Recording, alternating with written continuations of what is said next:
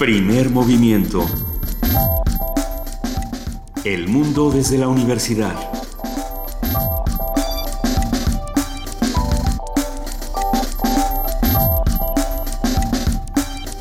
Muy buenos días, son las 7 de la mañana con 4 minutos de este lunes 13 de junio.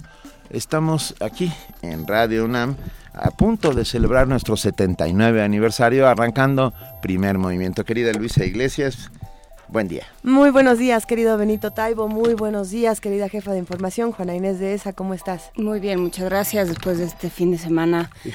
Ah, lleno de, lleno de notas, lleno de, especulaciones por parte de los medios, que esa es la parte más, eh, pues más grave y más creo que desde donde estamos nosotros más digna de atención de todo el, el problema, el atentado y, no, no el atentado, no, no me voy a referir a él como atentado, sino la masacre. La, la masacre en el Club Pulse. de Orlando. Podríamos dividir quizá las noticias de este fin de semana que replantearon el panorama de lo que nosotros vamos a trabajar esta semana, como la masacre en Orlando, eh, en, en, este bar gay que vamos a ir platicando eh, quiénes eran los que iban a, a, este lugar, qué tipo de comunidad es la que se vio afectada. Eh, de igual manera lo que pasa con los maestros, lo que pasa con Ginés. Y podríamos hablar también del asesinato de Cristina Grimi, la, la cantante eh, norteamericana, que si bien pareciera un evento aislado, pues no lo es cuando nos damos cuenta de cuál es la política de armas en Estados Unidos y cómo esto está afectando eh, en, distintos, en distintos espacios. Los líderes de la sección 22 eh, fueron capturados el fin de semana, sí. acusados por la PGR de algo extraño, que es lavado de dinero habría que saber más al respecto, pero bueno, esto va a tensar más la ya por sí tirante relación entre el gobierno federal y el sindicato, la Coordinadora Nacional de Trabajadores de la Educación.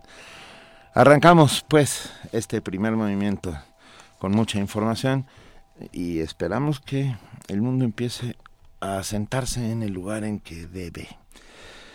Arrancamos con medio ambiente, el calentamiento global y los desastres. Una conversación con el maestro Mario García, coordinador académico del Diplomado en Desastres y Cambios Climáticos del Instituto de Investigaciones José María Luis Mora. También contaremos en nuestra nota nacional con la CENTE a cargo del periodista Salvador Camarena, como ya lo mencionábamos, eh, hablaremos de todo este asunto. En nuestra nota internacional, mediatización de Venezuela, esto quiere decir Venezuela vista a través de los medios de comunicación. Un comentario de José Antonio Hernández Macías, doctor en estudios latinoamericanos por la UNAM e investigador del Centro de Investigaciones sobre América Latina y el Caribe, el CIALC. En la participación de la Dirección General de Publicaciones y Fomento Editorial vamos a hablar con nuestro querido Omar Cruz García, coordinador de Comunicación y Mercadotecnia, que habla sobre el cuarto concurso de retrato Autores UNAM. La poesía necesaria hoy a cargo de Juana Inés de esa y te tengo una una propuesta una no una petición ahorita te la paso. Claro que sí. Una petición de alguien que queremos mucho así que no creo que puedas resistirte. No yo yo soy, ¿Quién? soy muy quién? flexible. Bueno ahorita nos cuentan ahorita les cuento. Eh, vamos a contar con la participación del programa universitario de estudios sobre el desarrollo. Hablaremos con Rolando Cordera su director sobre la dura perspectiva mundial y nosotros dentro de ella. Por otro lado en nuestra mesa del día el recuento de los votos y los daños. Una conversación con el doctor Horacio Vives, licenciado en Ciencia Política por el Instituto Tecnológico Autónomo de México, doctor en Ciencia Política por la Universidad de Belgrano, Argentina, y colaborador habitual de Primer Movimiento, que hablará justamente de estas últimas elecciones en México, uh, como la balanza, cómo quedó, qué significa el posicionamiento de las fuerzas políticas. Vamos a cerrar primer movimiento esta mañana con el homenaje a la Sonora Santanera en el Museo del Cine Mexicano.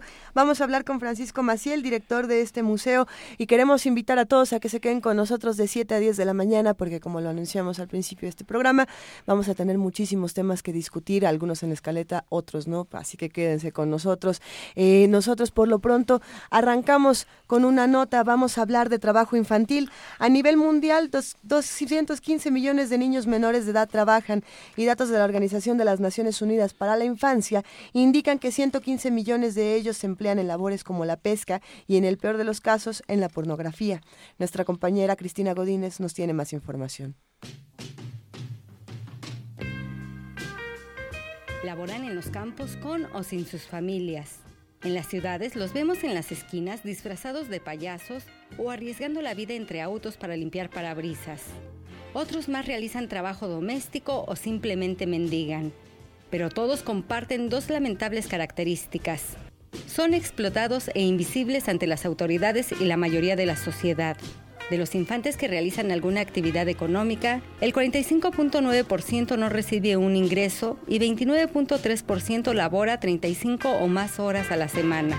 Al respecto habla Gabriela Ruiz Serrano, profesora de la Escuela Nacional de Trabajo Social. Señala en ocasión del Día Internacional contra el Trabajo Infantil que se conmemora este 12 de junio. El Fondo de Naciones Unidas para la Infancia lo conceptualiza como aquel trabajo física, mental, social y moralmente perjudicial y dañino para el niño y la niña, lo que compromete entonces la vulneración de sus derechos fundamentales. Para los organismos internacionales representa un problema de orden mundial en donde estamos teniendo 215 millones de niños que laboran y de estos 115 se contratan en actividades que también UNICEF categoriza como trabajos peligrosos, como son la pesca, la pornografía, la explotación sexual. Es un problema mundial que aqueja a la infancia derivado de las condiciones socioeconómicas en las que viven las familias que no tienen oportunidad de satisfacer las necesidades básicas.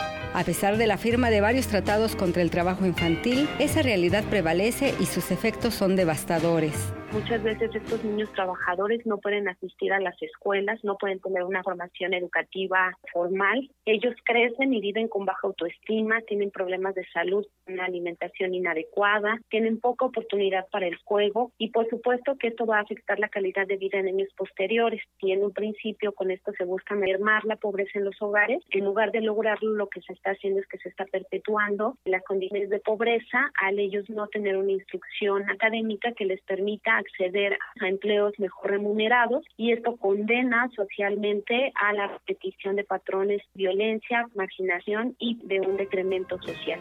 Cifras del INEGI indican que el número de niños que trabajan en México pasó de 3.6 millones en 2007 a 2.5 millones en 2013. Sin embargo, esta supuesta reducción no resuelve el problema. Por ello, esta fecha debe ser un llamado a los gobiernos y a la sociedad para que dejen atrás la indiferencia ante este problema. Para Radio UNAM, Cristina Godínez. Primer movimiento donde la raza habla. Siendo las 7 de la mañana con 11 minutos y sabiendo que tomaditos de la mano, padres e hijos están a punto de irse a la escuela o ya van en el coche o ya van en el transporte. O ya llegaron y no querían llegar tan temprano y están haciendo están en la puerta. pues para todos ellos, con enorme gusto, ahí les va nuestra rola infantil del día, que es el renacuajo paseador de Silvestre Revueltas. Creo que está dedicado para la niña Frida Saldívar, ¿verdad? Sí, era, eh, en realidad es que es un texto original de Pombo. Es un ah. de Rafael Pombo que fue que fue cónsul en Estados Unidos durante mucho tiempo y, eh, y tradujo una serie de rimas de estas rimas eh, nursery rhymes. Ah de no, este no no no, fairy tale sino nursery rhymes o sea de, de estas rimas para de las nanas no tradujo muchísimas la de la viejecita que vivía en un zapato este y esta llegó a, a, México, además también llegó un poco cuando se estaban haciendo estos esfuerzos de la Biblioteca del Chapulín, en los que intervinieron muchísimo los exiliados españoles, donde eh, se involucró Magda Donato, Salvador Bartolozzi, y todos, eh, todo este momento de la literatura infantil donde había que formar además a los nuevos a los nuevos mexicanos y a los nuevos americanos. La creación del Estado Nacional. El hombre nuevo y el niño nuevo que diría em, que diría Martí. Entonces de ahí viene el, el, renacojo paseador. O, el ajolote de paseador en otra versión. No, pero existe la cucarachita mondinga, si te sirve de algo. vamos, vamos, Silvestre Revueltas. Silvestre Revueltas. A partir de un texto de un viejo texto traducido por, uh, Rafael Pombo. por Rafael Pombo, El Ranancuajo Paseador.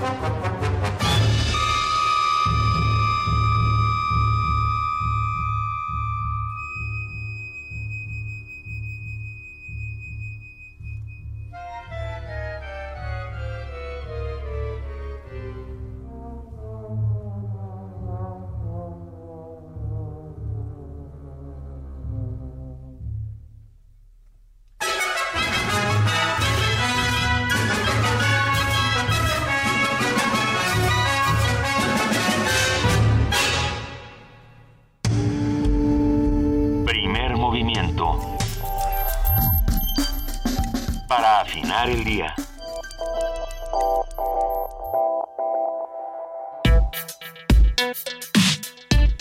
Lunes de Medio Ambiente. Existen varios gases de invernadero responsables del calentamiento global.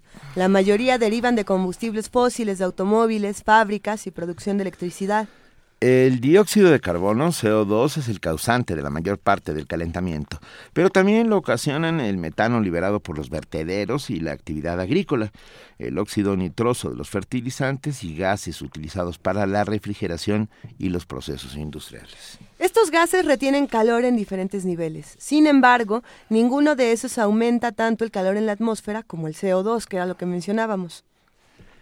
El calentamiento global uh, ha, ocasionado que las lluvias aumenten y el hielo del planeta se derrita a mayor velocidad cada vez. También han aumentado las muertes de especies como los pingüinos en la Antártida, donde su número ha descendido en 30 años de 32 mil parejas reproductivas a tan solo 11 mil. Si el calentamiento global continúa creciendo, los fenómenos naturales como inundaciones, huracanes y sequías podrían aumentar también en cantidad y potencia. Para conocer las causas y efectos a corto y largo plazo del calentamiento global, hoy hablaremos eh, en esta conversación con el maestro Mario Garza, coordinador académico del Diplomado en Desastres y Cambio Climático del, Instituto de Investigaciones José María Luis Mora. Maestro Mario Garza, muy buenos días, gracias por estar en primer movimiento al, contrario, les agradezco mucho. Este, un saludo a todos sus escuchas y muy buenos días. Muy buenos días. Eh, empecemos dando los datos, eh, quizá para muchos más evidentes y para muchos otros eh, un poco enredados. ¿Qué es el, el calentamiento global y qué, qué ha significado para la Tierra en los últimos años? Sí, bueno, este, aquí hay que verlo desde un punto de vista, una óptica diferente a la que se está manejando. Eh, bueno, una característica precisamente del cambio climático, algo que ustedes apuntaban ahorita en la, en la introducción del programa, es eh, su característica mm, eh, fundamental, es que son fenómenos hidrometeorológicos extremos, básicamente. quiere decir que hemos visto una tendencia de un ciclo natural eh, que sí la Tierra eh, con su ciclo natural se está eh, ligeramente calentando, pero con la acción antropogénica del hombre, este ciclo se ha, ha, sido como un catalizador de ese ciclo natural y eso es lo que está provocando una aceleración del ciclo natural del calentamiento global y como característica, repito, son eventos hidrometeorológicos extremos. Quiere decir que precisamente en lugares donde era húmedo, ahora llueve mucho más, y en lugares secos, eh, digamos, eh, llueve menos y se producen sequías. Y esto muchas veces es la hipótesis que nosotros estamos planteando, eh, que como consecuencia de esos eventos hidrometeorológicos extremos, están produciendo desastres. Pero aquí el enfoque, que es como inicio yo mi mi intervención es eh, de que se ha, eh, se ha visto desde un punto de vista tecnoambiental eh, y cuando en realidad no es un el problema del cambio climático no es un problema tecnoambiental en absoluto. Es un problema sociopolítico y económico que afecta a los modos de producción. Y en ese sentido bueno pues es eh, eh, las, a las fuerzas productivas eh, que dan eh, el modelo de desarrollo que actualmente tenemos, que precisamente ya está agotado, y como dice el informe Stern, ¿verdad? Es la gran falla del mercado, y en ese sentido,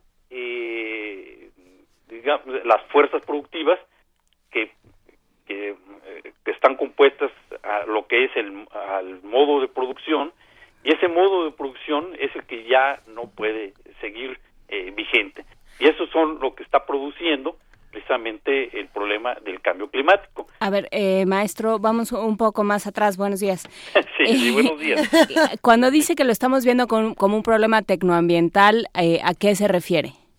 Sí, eso básicamente se refiere a que el, es, ah, se ha enfocado muchas veces a la variabilidad del clima producto de los ciclos naturales. Claro. Cuando este, en realidad es un problema sociointegral del actual modelo de desarrollo capitalista en su fase postindustrial ah, por la aplicación de políticas neoliberales, eh, depredadoras, consumistas y que, eh, digamos, subordinan el interés eh, individual sobre el interés colectivo. Y ese es el enfoque que realmente ahorita tenemos, el consumismo, etcétera, todo eso, darle prioridad a, por ejemplo, en este caso, al al auto en lugar del transporte masivo, en público, ¿no? En un momento dado. Eh, y esto, repito, eh, es eh, por el modelo actual de desarrollo que tenemos, de la aplicación de políticas neoliberales y la explotación intensiva de las fuerzas de trabajo y de los recursos naturales. Esto obedece a fuerzas productivas de un mercado de globalización. Maestro, perdón, déjeme Déjeme, soy Benito Taibo a sus órdenes. Sí, ¿qué tal? Muy buenos días. Hola, maestro Mario Garza. A, mí me entra de repente una duda acerca de las políticas. Eh, quiero decir, ah, ¿qué hubiera pasado si el mundo no se hubiera decantado hacia el neoliberalismo y viviéramos eh, en el, en el en un comunismo primitivo lo más cercano.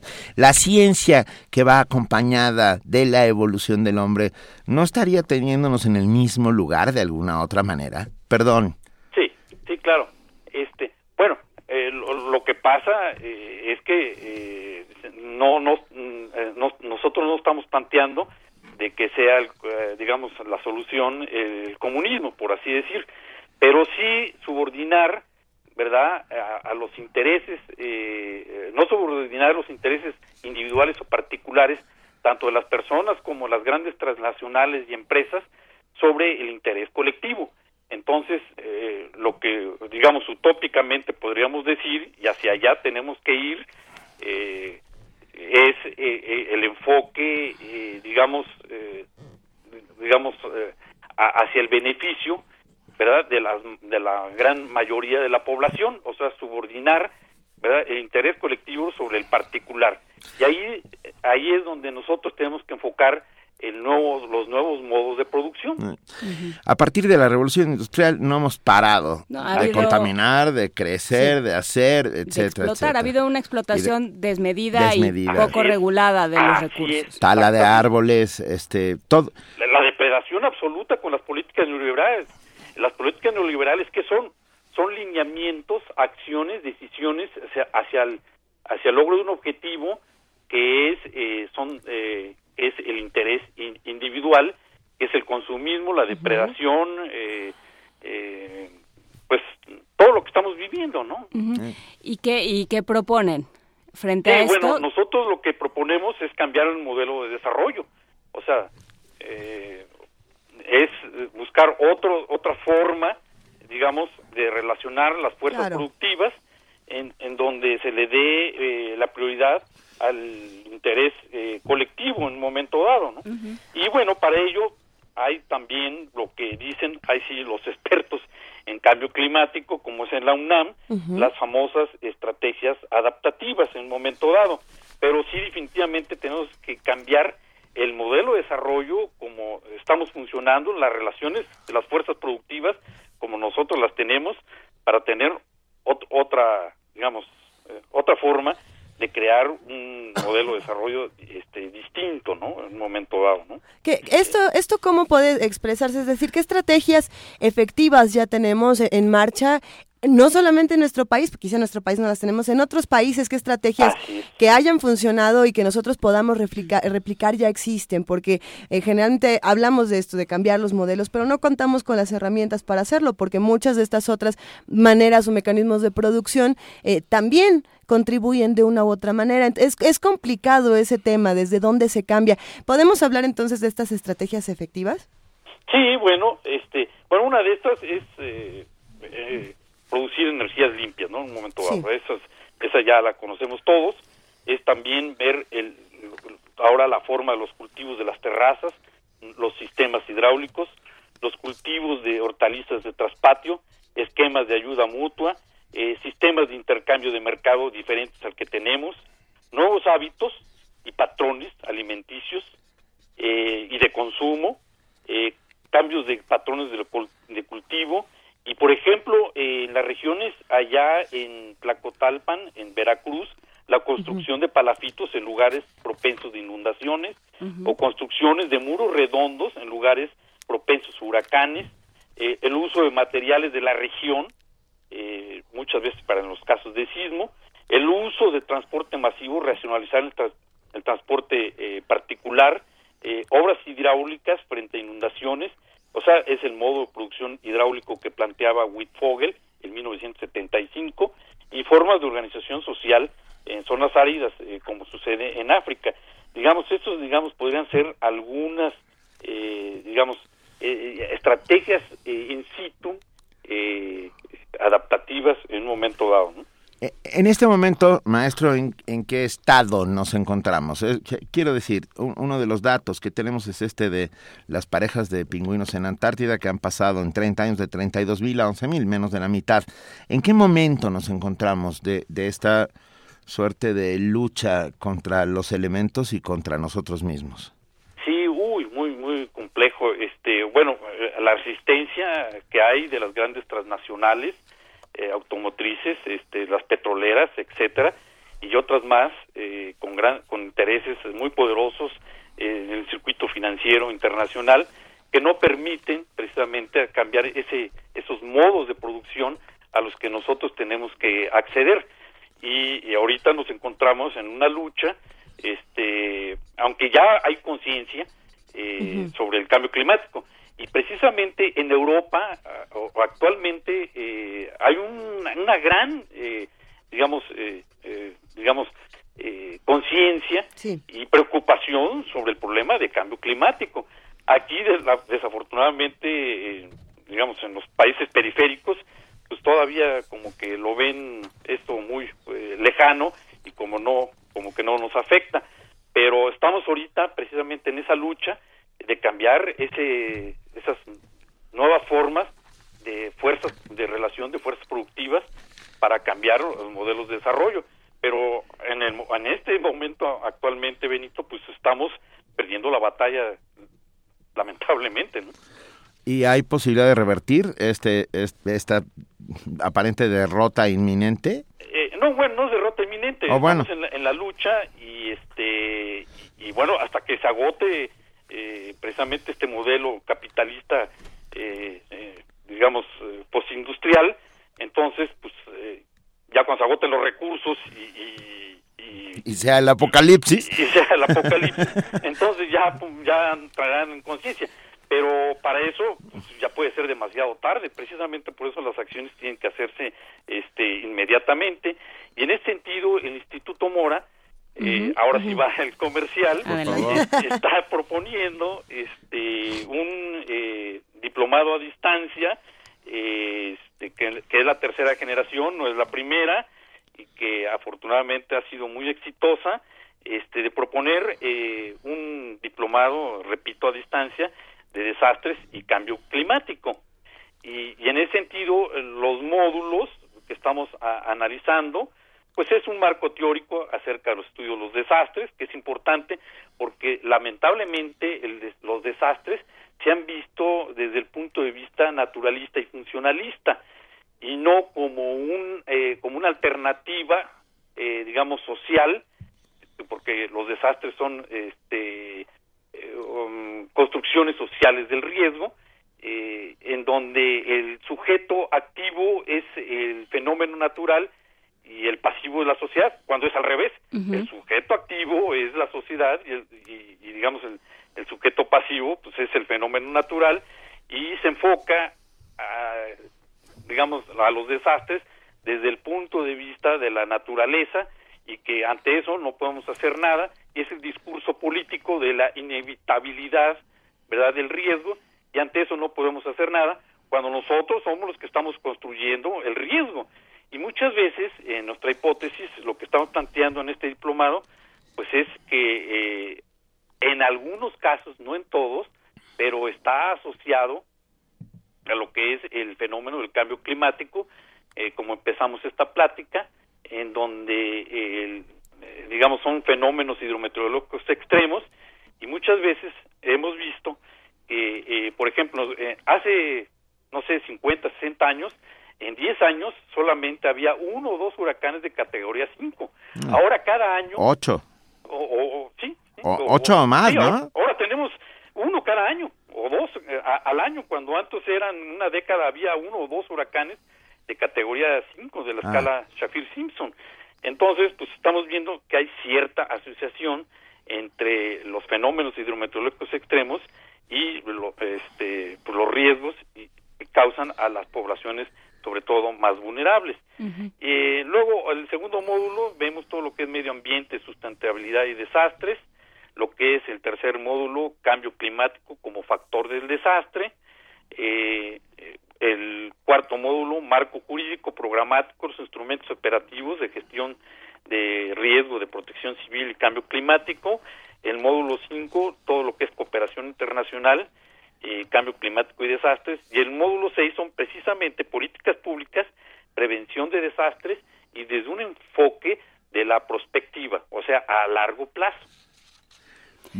Bueno, tenemos enfrente de nosotros el, el la convocatoria para entrar al tercer diplomado de desastres y cambio climático con enfoque en política pública. Será modalidad a distancia, quiere decir que por medio de las computadoras, del 27 de junio al 6 de noviembre de 2016. Y lo que el maestro no sabe es que han sido muy generosos los amigos del Mora y nos han dado una beca. Así es. Bueno, no nosotros pues, pero... A nuestro auditorio. pero, pero hacemos extensiva por la eh, amable invitación que ustedes nos están haciendo. Muchas gracias. Pero maestro Mario Garza, eh, ¿quién debe asistir? O sea, ¿qué se está pidiendo? ¿Qué perfil deben tener las personas que asistan a este diplomado? Ah, sí, bueno, buena pregunta.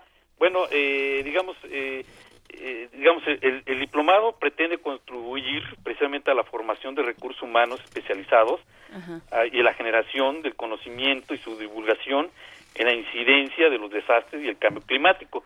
Bueno, contar con alguna con algunos antecedentes y experiencias sobre profesionales en la materia, eh, preferentemente con un título de licenciatura. Desde luego, luego tenemos eh, personas inscritas este, que no tienen el título, son paramédicos, pero tienen una gran experiencia porque llevan más de 20 años trabajando en el tema de protección civil y bueno, que pues también son muy aportativos. Además, bueno, pues, el diplomado también va enfocado a, a no a los iluminados, sino a las personas que precisamente quieren conocer y profundizar un poco más sobre el tema y pues no necesariamente deben ser doctores o, con maestría. Desde luego tenemos un buen porcentaje que casi es el 60% eh, con, eh, digamos, alumnos eh, de posgrado, pero también eh, el Mora está abierto pues a recibir personas, bueno, que estén involucrados obviamente en el tema e interesados y con una gran experiencia, aunque no tengan el título, ¿verdad? Bueno, tener la disponibilidad de cinco horas mínimo, que es lo que se requiere eh, a la semana, este, una comprensión de lectura en inglés, eh, la conexión de internet, eh, contar, bueno, con también, este, con la suficiencia de procesador de textos en internet y correos electrónicos, eh, bueno, obviamente una autodisciplina este, y habilidades de autorregulación y, bueno, repito, la experiencia y habilidades para, este, en, la materia eh, del tema. Este, pueden ser también muchos de los eh, alumnos que tenemos que se inscriben, eh, son personas que están terminando o su doctorado o su maestría o están haciendo su tesis de licenciatura y que, bueno, pues esta les puede, eh, digamos, ayudar digamos, en, sus estudios, o son también muchas veces este funcionarios que están en unidades de protección civil estatales y municipales o que trabajan en organizaciones gubernamentales sobre el tema de, medio ambiente y desarrollo sustentable y bueno, pues eso les va a dar eh, una buena ayuda, Pues bueno, tenemos esta beca. Ah, si resulta que si resulta que tenemos muchos que la piden, la rifamos, si le parece a usted bien. Adelante, ah, como no, lo que ustedes nos digan. Por Twitter, eh, su nombre completo, por favor, Vania Nuche siempre pide este, este bonito requisito, más eh, hashtag cambio climático. Eh, entrenle, eh, tenemos una beca completa para el, el el, ay, el, diplomado, y yo eh, eh, así es que será del 27 de junio al 6 de noviembre de 2016 esperamos que nos que nos llamen y que nos escriban. Y por lo pronto le damos las más eh, cordiales gracias al maestro Mario Garza y esperemos que todos tengamos conciencia de que el mundo es el mundo es finito o por lo menos los recursos que en él se encuentran y que estamos plantear la idea de éxito y de progreso, ¿no? Así, es. Bueno, eh, perdón, yo antes de terminar me gustaría decir una frase del comandante Ernesto Che Guevara que decía eh, eh, seamos realistas. Pidamos lo imposible. Exijamos lo imposible. Y esto es lo que se necesita precisamente para cambiar ese modelo de producción y esos modos de producción y esas fuerzas productivas que actualmente subsisten para cambiar el mundo y tener otra forma de relacionarse en el mercado y ante la sociedad en donde los intereses colectivos estén por encima de los intereses individuales de las eh, de las organizaciones y de las personas. Tenemos que exigir y cambiar el mundo y ser utópicos y este y exijamos, exigir precisamente lo imposible, porque no podemos vivir ya en, en este en estas fuerzas del mercado y en, y en estos modelos que tenemos actualmente de, de producción.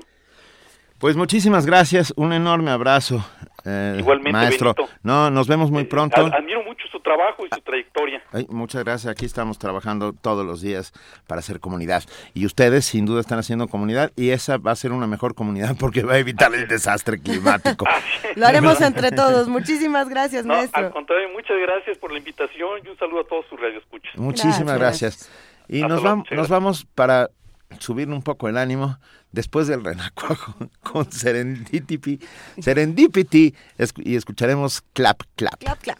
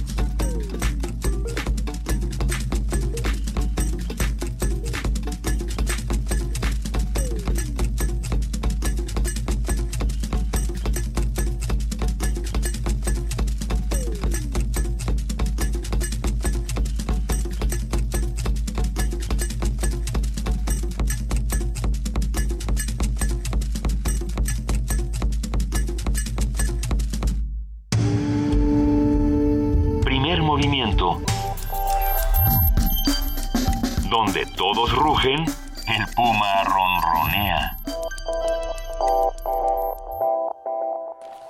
7 de la mañana, 42 minutos. Muchas gracias a todos los que están haciendo comunidad. Ya, ya hay varios que quieren la beca, entonces sí la vamos a rifar, ¿no? La vamos a rifar. Yo pensé que después de los requisitos dije solamente... Ay. Mira, nos habla César y dice... A ver. Humanos somos depredadores por naturaleza. Antes de la invención de la rueda, se acabó con la mitad de las especies. Bueno, ahora imagínate después de la invención de la rueda. Y, de, y del petróleo, del descubrimiento del petróleo. la revolución industrial, los ingleses tienen la culpa. la revolución industrial no solo inventó a los niños de entrada. Sí. De buena. Pero inventó a los niños trabajadores, que es bastante más grave. Pues sí, Porque ahí no. fue cuando se dieron cuenta que la fuerza productiva podía provenir no solo de los adultos, hombres adultos en plenitud, sino mujeres, niñas, niños, ancianos y la fuerza de trabajo. Perdón, el fin de semana vi Las sufragistas. Ah. Sí, sí, ah, sí. Gran película. Gran película, sobre ¿Dónde, todo... ¿Dónde la viste, Benito? En casa. En casa, ok, En casa, en casa, la vi en conseguir, casa. sí. Se puede, está en, en, en- ¿cómo se llama este formato? Netflix. Sí, bueno. Se puede, se puede ver bajo demanda, se Exacto. puede ver en DVD, se puede ver. Y la verdad es que eh, más que el tema del sufragio en sí mismo, o sea, el tema de- del voto universal para las mujeres de Inglaterra a principios de siglo, de- detrás de la película hay una enorme, enorme, importantísima denuncia acerca de las condiciones de explotación laboral en la Inglaterra justo de la revolución industrial. Bueno, de Oliver Twist, de buena parte del trabajo de Charles Dickens es, eso. que ver con eso, Es justamente. decir, de una manera muy, muy suave y muy, pues, eh, articulada, dice, Y- ahí y está. bien escrita. Sí, claro, muy suave, muy Y yo articulada que y muy tanta humorística. gente que no le gusta Dickens precisamente por eso, por lo, por lo elegante. El principio No, yo no de sé, Oliver yo no sé. Twist es una disquisición en torno a la filantropía. Es que ¿no? Un momento en el que dice qué bueno que hay pobres porque si no a quién ayudaríamos. Todo Dickens Qué bonitos son los lleno- pobres porque si no a quién Wow. ayudaríamos. Toda esa disquisición que hace eh, Dickens en torno a los pobres en Oliver Twist estaba también en el patio de Monipodio, en Cervantes. Está Está en todos una vez tras Por otra. supuesto, el siglo XIX provoca a todos estos grandes cronistas de su tiempo, ¿no? Que mientras escriben novela están, están contando el mundo. Y pienso en Víctor Hugo, en Balzac, en... en Bueno, es que Balzac que no contó. Bueno, Balzac contó todo, pero... Pero Víctor Hugo... en la Feria de las Vanidades de Thackeray Bueno, también. Thackeray, Sí. la Feria de las Vanidades. Dumas, eh, el propio Dumas contando, contando su tiempo mientras contaba historias que tenían que ver con pasión. Siempre acabamos hablando de libros. ¿Por qué será? Quisiera Porque preguntar por un libro que leí y que quisiera saber si algún radio escucha o aquí mis dos ver. queridísimos compañeros me ayudan a volverlo a encontrar. Son dos, dos amigos que se encuentran y deciden abandonarlo todo.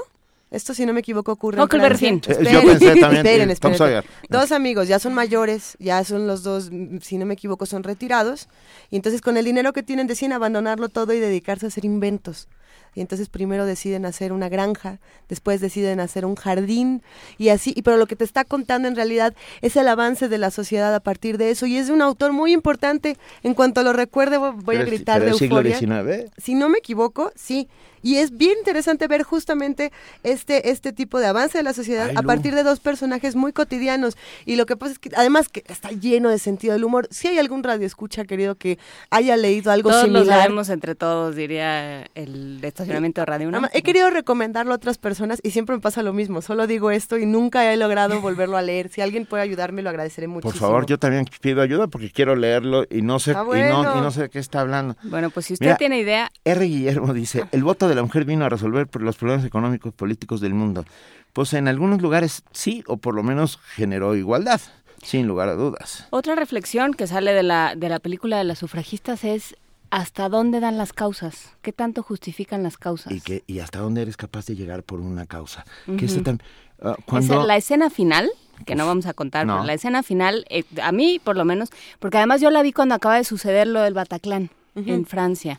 Y donde además, que eso, es- eso será algo interesante de, de observar en los, en los próximos días, ahí yo creo que fue uno de los puntos en los que la campaña de Trump re- resurgió. ¿no? Con este discurso de miedo al otro, de yo se los dije, de a todos hay que, hay que ponerles un límite, hay que vigilar, hay que, hay que tener siempre controlado al otro, lo que sea que eso signifique.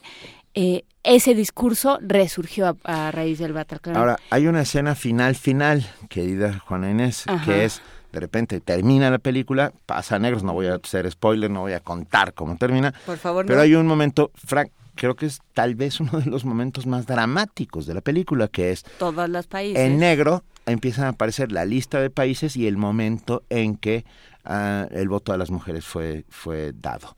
Fue dado, fue mm, algunas veces arrebatado, algunas veces luchado hasta con uñas y dientes. Ah, y empieza desde 1800 y pico, finalmente el, el, el Ah, la Organización de las Mujeres para conseguir el voto en Inglaterra rinde frutos a finales del siglo XIX, a principios del XX. Pero el resto es una vergüenza, es una verdadera vergüenza saber que en México el voto a la mujer se da hasta 1953, pero ahí va una peor, que en Suiza se da hasta 1975 y que en Arabia Saudita en 2015 eh, lo están pensando. Ah, la humanidad va hacia atrás como los cangrejos. Eh, en las... Eh, bueno, eh, las sociedades heteropatriarcales como impiden el desarrollo del mundo de esta manera, o sea, no no ver a los ojos al otro, a la otra y pensar que son igual es, es, es una barbarie. también yo creo que ahí hay una responsabilidad que tenemos todos a partir de todos estos discursos de odio y de esta información. Eh, antes quizá no se tenía la manera de conocer todo lo que pasaba en el mundo y no sabíamos quizá que esto había ocurrido en tal año en este lugar y que ahora ocurrió aquí, ¿no? Ahora tenemos esa información, ¿qué hacemos con ella? Ahora sabemos qué pasa en Orlando, ahora sabemos qué pasa en diferentes lugares del mundo, sabemos qué pasa en Afganistán, sabemos que es cómo, cómo está el clima de violencia y cómo están todos estos discursos de odio y la pregunta es de qué lado nos vamos a poner, no solamente eh, en un tuit, no solamente en, decir esto está mal, sino qué acciones vamos a tener después de eso para no perpetrar estos discursos de odio y para que la violencia no empiece desde la palabra, ¿no? Que eso es algo que a mí me resultó aterrador el día de ayer, que la violencia empieza desde la palabra. Que la violencia empieza desde la palabra y que la, la violencia engendra más violencia, ¿no? Que la idea es pues este pues que los maten a todos, ¿no? Él mató a uno, pues que lo maten a él, ¿no? Y todas estas, eh, todas estas reflexiones que se hacen cada vez que se habla en, digamos, tratando de reivindicar un hecho de violencia con otro. Hablábamos en esta madrugada, cuando nos reunimos los tres siempre antes de entrar al aire aquí en la terraza, y hablábamos del tema de Orlando y de sus terribles, bueno, de lo terrible que fue en sí mismo, está considerado ya, hoy por hoy, la masacre más grande en la historia de, los Estados Unidos.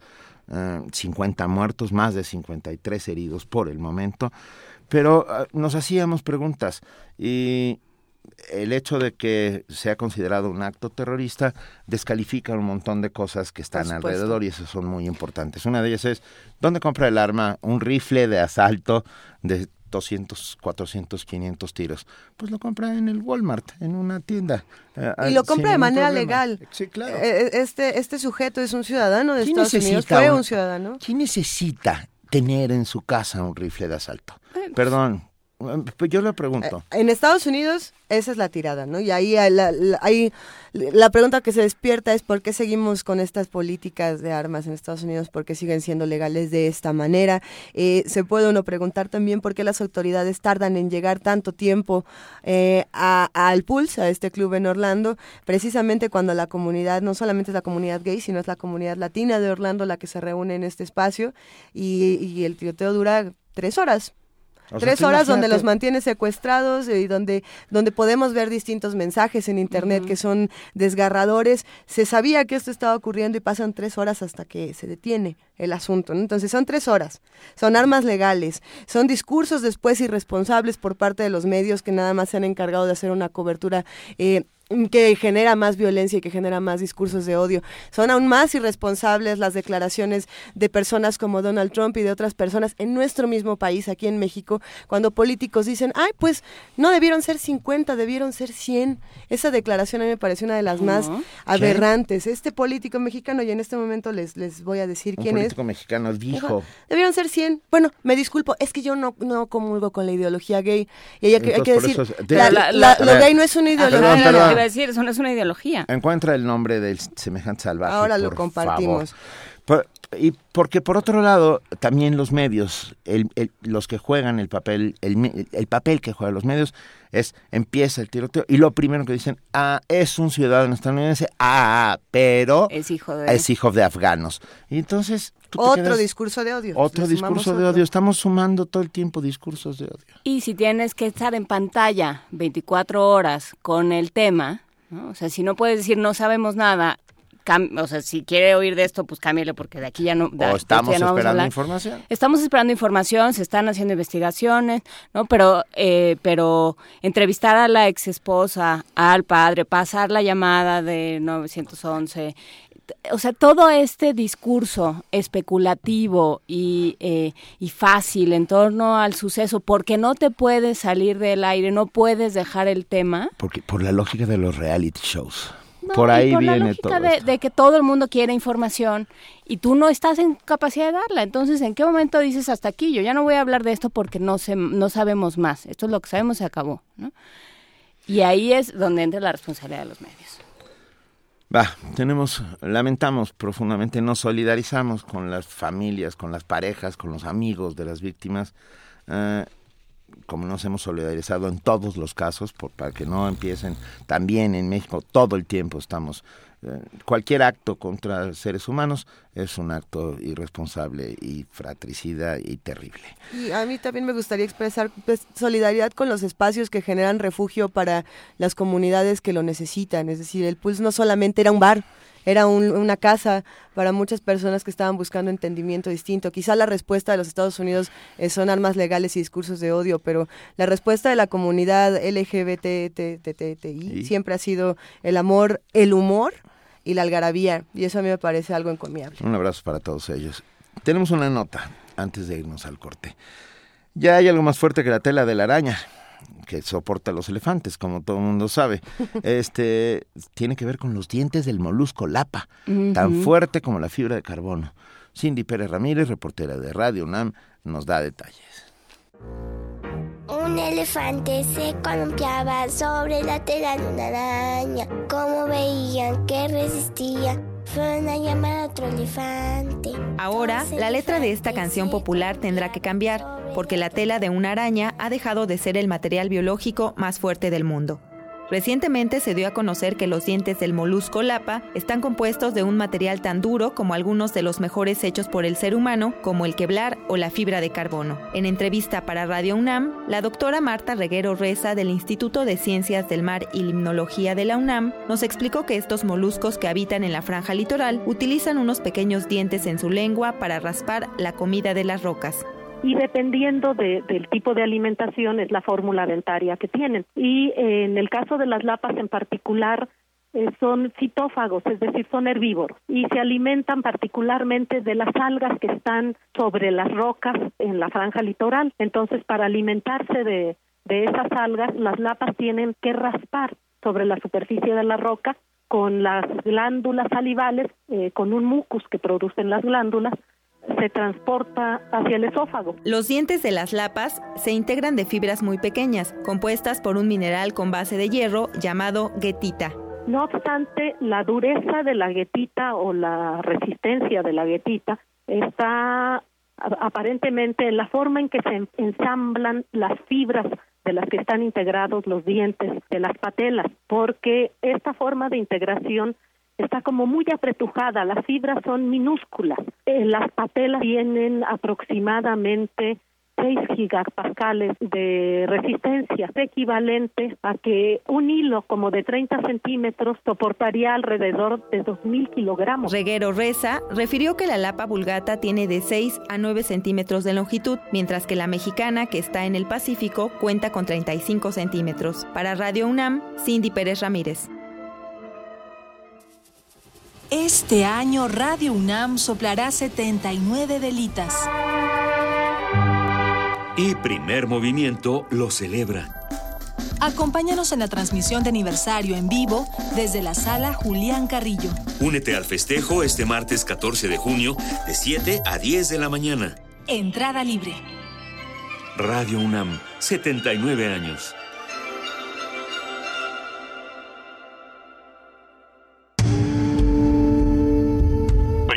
Movimiento. Información azul y oro.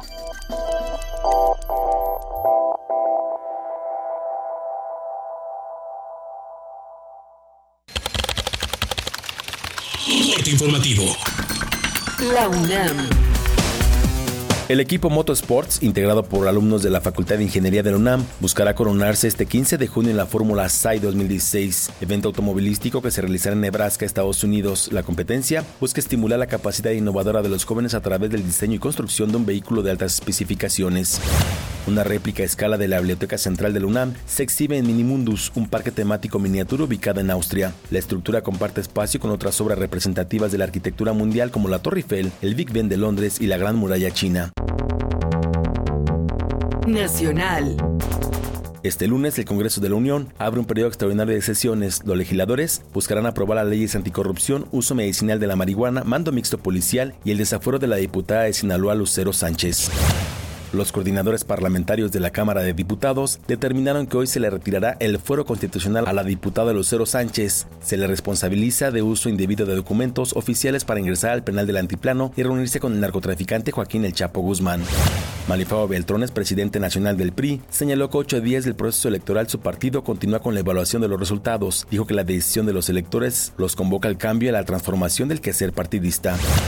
Gilberto Higuera, su procurador de control regional de la PGR, informó que Rubén Núñez, líder de la sección 22 de la CENTE, cobraba una comisión ilegal de 3.5% a los agremiados para la adquisición de bienes y servicios.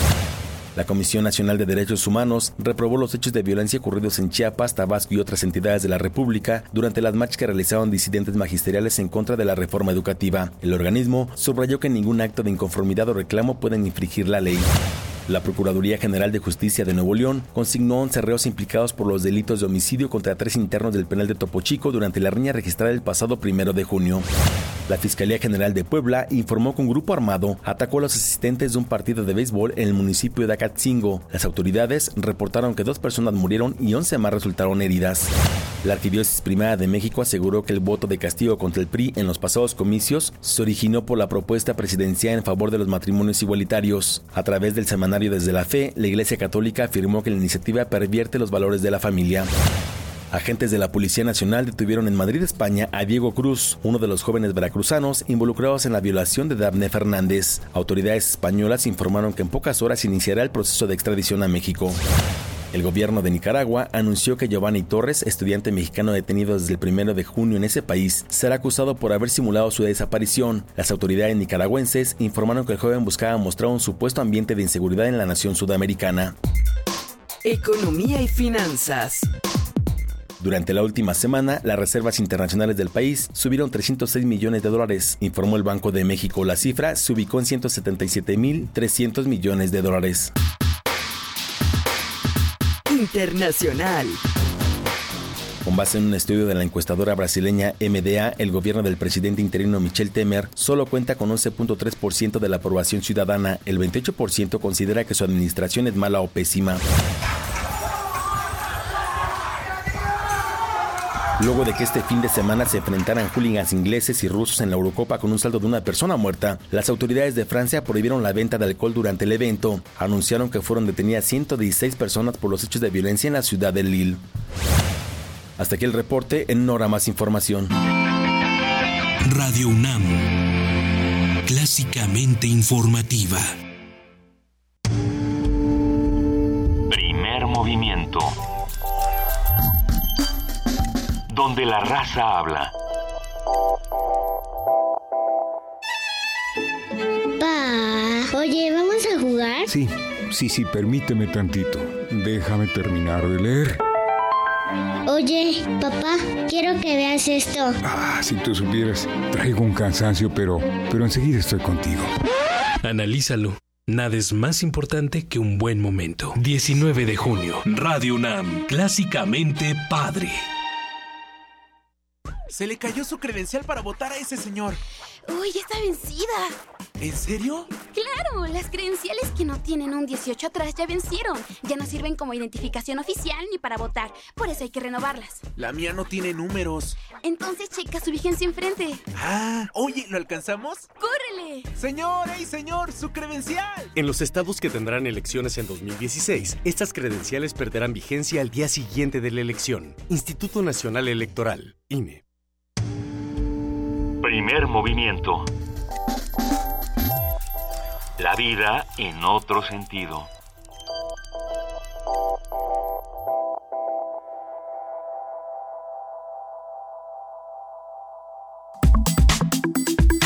Nota Nacional. Son las 8 de la mañana con 3 minutos y ya tenemos en la línea a nuestro querido amigo, periodista, columnista del financiero, Salvador Camarena. Muy buenos días, Salvador. ¿Cómo están? Muy buenos días, qué gusto saludarlos. igualmente. Y qué bueno estar juntos en este inicio de semana. Igualmente, querido Salvador, eh, sin duda el fin de semana nos ha dejado a todos contrariados sin saber qué decir de lo que ocurre en el mundo y también en nuestro país. Sí, por supuesto, antes que nada, eh, yo creo que hay que condenar cualquier eh, cualquier expresión de homofobia, no nomás los gravísimos hechos ocurridos en Orlando, como ya se sabe y ya lo han comentado esta mañana, con 50 fallecidos y 53 heridos, algunos de gravedad, sino también las expresiones de la Arquidiócesis de México, que utiliza de manera tramposa, cobarde y por supuesto eh, sin asumir ningún tipo de consecuencias, una publicación desde la fe en donde dicen lo que quieren decir y luego se esconden la mano. Eh, el señor Norberto Rivera debe, creo, muchas explicaciones de demasiados pasajes en su actuar público. Y este fin de semana, para desgracia de todos nosotros, uno ocurrió lo de Orlando. Y dos la coincidencia de la expresión homofóbica de parte de este panfleto patrocinado ni más ni menos que por Norberto Rivera, representante de la Iglesia Católica, eh, donde se hacen diversas eh, proclamas en contra de los derechos de los homosexuales. Creo que este señor debe muchas explicaciones y hay que antes que nada recordárselo permanentemente. eh, ese es uno de los temas graves sin duda de la, del fin de semana. Sin duda lo es. También lo que ocurre, por ejemplo, con la gente es un tema eh, grave y que ha dejado muchísimos cuestionamientos. Yo empezaría eh, con el tema de la gente, eh, Luisa, con, con dos con dos eh, apuntes. El primero, eh, eh, por favor lean, háganse un favor, eh, de verdad que además eh, me la tomarán a bien la recomendación, lean tanto como puedan al profesor Manuel Gil, especialista del Colegio de México en temas educativos. Eh, se pueden entrar a Google y encuentran ustedes bastantes artículos de eh, Manuel Gil Antón. Eh, entonces recurro a él, lo cito de memoria, para señalar diversos vicios que tiene la reforma educativa eh, impulsada por el gobierno de Enrique Peña Nieto y eh, donde él ha señalado, Manuel Gil, eh, tanto la estigmatización de la planta magisterial como la causante de los problemas del sistema, como el creer con una fe ciega que evaluando a los profesores ya se iba a corregir una serie de problemas que son eh, multifactoriales de parte de la educación en México. En fin, que, que ah, si quieren un crítico informado que además ha sido, por supuesto, eh, en un, eh, ha tenido eh, la honestidad de, también condenar actos que se atribuyen a la gente, ahí está Manuel Quín. Y por otro lado, eh, eh, también es debido decir que ha sido un fin de semana complicado con bloqueos y con otros recursos de protesta de parte de eh, profesores de la CENTE, eh, particularmente en Tabasco, donde estuvieron bloqueando viernes, sábado y domingo de manera intermitente importantes arterias, eh, una, una carretera que conecta a Ciudad del Carmen con, con Villahermosa, y esto genera afectaciones a la población, afectaciones incluso delicadas como ambulancias que no pudieron pasar o, gente que vio severamente afectada su vida cotidiana. Eso también es es complejo, no no no es sencillo estar a favor o en contra, eh, hay que entender un poco más el trasfondo. Y, como es complejo, pues uno esperaría de un gobierno muchos mayores recursos a la hora de abordar esos fenómenos. Lo que vimos el fin de semana es ni más ni menos lo que se conoce desde hace mucho tiempo como un sabadazo. Le aplicaron al número uno y al número dos de la CENTE eh, unas órdenes de aprehensión y, están hoy, hasta donde sabemos, porque también ha sido parte del problema, están hoy en trámite de reclusión o ya recluidos en un penal de alta seguridad en Hermosillo, Sonora. Que esto no es un detalle menor, es decir, ¿a dónde los envían? Lejos. A, a lo más lejos Claro. posible para que sus bases estén desconectadas de ellos, para que sus familias estén desconectados de ellos, para hacerles más evidente que aquí mando yo. Yo soy el gobierno y yo digo lo que tienes que hacer y cuándo lo tienes que hacer y cómo lo tienes que hacer. Pero ¿por qué no empezamos por el principio y perdónenme esa figura retórica? ¿En qué semana estábamos? Estábamos en la semana que eh, se supone el gobierno dedicaría a reflexionar en torno a lo que le pasó precisamente en la jornada electoral del 5 de junio. Eh, todo el mundo sabe que el, resultado fue desastroso para la- el Partido Revolucionario Institucional, el partido en el gobierno federal. Perdieron varias gobernaturas importantes y en esa semana uno esperaba, se leyeron por ahí columnas, análisis, de que había que esperar los cambios en el gabinete del presidente, de que quizá el gobierno eh, iniciaría una reflexión y pues nos propondrían algún tipo de cambio de rumbo. O había gente que se preguntaba si se iba a endurecer la administración o iba a entender el mensaje de las urnas. Yo creo que está, está visto que contra lo que dijo vía Twitter el presidente nacional del PRI, Manuel Beltrones, que el 6 de junio publicó en Twitter, el PRI asume con responsabilidad el mensaje de la ciudadanía al partido y a sus gobiernos, hay cosas que reflexionar y cambiar. ¿Y cuál fue el proceso si es que hubo algún tipo de reflexión? Pues que no había que cambiar, sino que había que meter a la cárcel. Es la primera acción pública importante de esta semana de parte del gobierno federal. Había que meter a la cárcel al número uno y al número dos de la CENTE, de la sección 22 concretamente, la que corresponde a Oaxaca, y ahí es la ruta que ha tomado, esa es la ruta que ha decidido el gobierno de Enrique Peña Nieto. Pero además, perdón que te interrumpa, querido Salvador, con una acusación uh, un poco enloquecida, ¿no? De lavado de dinero. Bueno, es que cuando uno empieza a desgranar y dices, bueno, muy bien, el gobierno que dice, voy a atender el mensaje de las urnas y lo primero que hace públicamente, porque dieron un discurso, o dos, o tres, cuantos quieren, pero ninguno que, que nadie sea digno, eh, que sea ningún discurso digno de recordarse, ese gobierno mete a la cárcel a Rubén Núñez el domingo y el sábado a Francisco Villalobos, que es el número dos de la sección 22. Bueno, no, también, también dijo Francisco Labastida que había sido por eh, la iniciativa de los matrimonios entre personas del mismo sexo. también. Eso porque porque también puede ser que tenga algo de razón, pero pero pero eso es una declaración de un priista, pues digamos, marginado, porque obviamente es el primer priista que perdió la presidencia y como tal lo tienen todavía por ahí en un rincón. Eh, hablando de los delitos, a ver, cuando uno dice, bueno, ¿por qué los metieron en la cárcel? No, digo, a lo mejor dijeron algo y, y entonces pues el, el real gobierno tendría que salir a explicar porque somos, digamos, una sociedad abierta y tendría que decirnos, bueno, estos señores están en la cárcel por esto. Eh, vas y buscas, Benito, el, el boletín de la PGR que dio a conocer el sábado. Estoy hablando de la detención de Francisco Villalobos, el secretario de organización de la Ujú. sección 22, el número 2 del, del, de la CENTE en cuanto a visibilidad, aunque la gente agrupa varias secciones, estamos hablando de la que más ha- se ha movilizado, que es la de Oaxaca, la sección 22.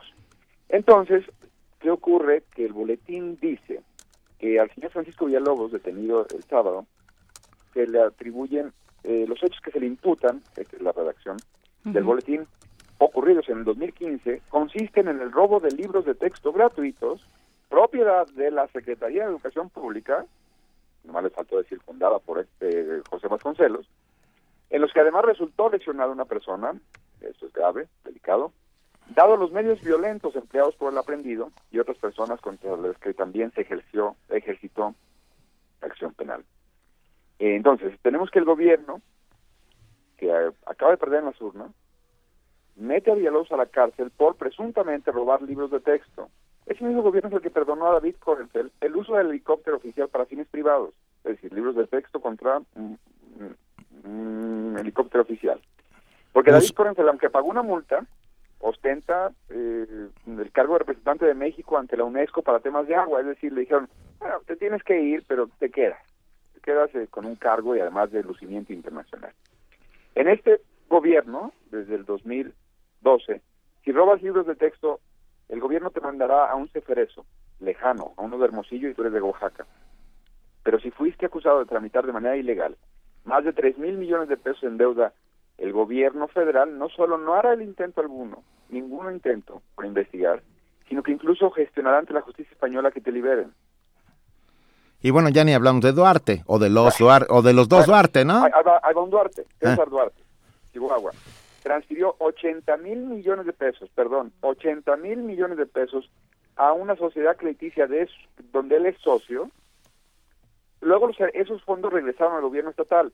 Pero en ese tránsito, pues lo que pasa es que cuando, cuando esa sociedad tramite otro tipo de eh, licencia o permiso, tendrá en sus saberes el haber sido depositaria de, por- al menos por algunos días, 80 mil millones de pesos. ¿Y los intereses, apá? Exacto, ese Duarte pasó ese dinero a esa sociedad crediticia, de la cual su secretario de Finanzas y él mismo eran socios, son socios. O sea, eh, perdón, aquí yo no digo que esté bien robar libros de texto. Digo, ¿dónde está la proporción entre una, el actuar de una manera y el actuar en otro momento? Incluso el señor Villalobos, número 2 de la 22, está en una cárcel de máxima seguridad por robar libros, pero quienes desde el CENTE y desde otras instancias, le hace Partido Nueva Alianza, o la diputado Bernardo Quesada Salas, sí, el que compra eh, departamentos en Miami, desde esas instancias han esquilmado a los profesores con esquemas de usura y para ellos el gobierno crea el PROFEPROA, es decir, el gobierno hace llover recursos del erario para pagar a agiotistas.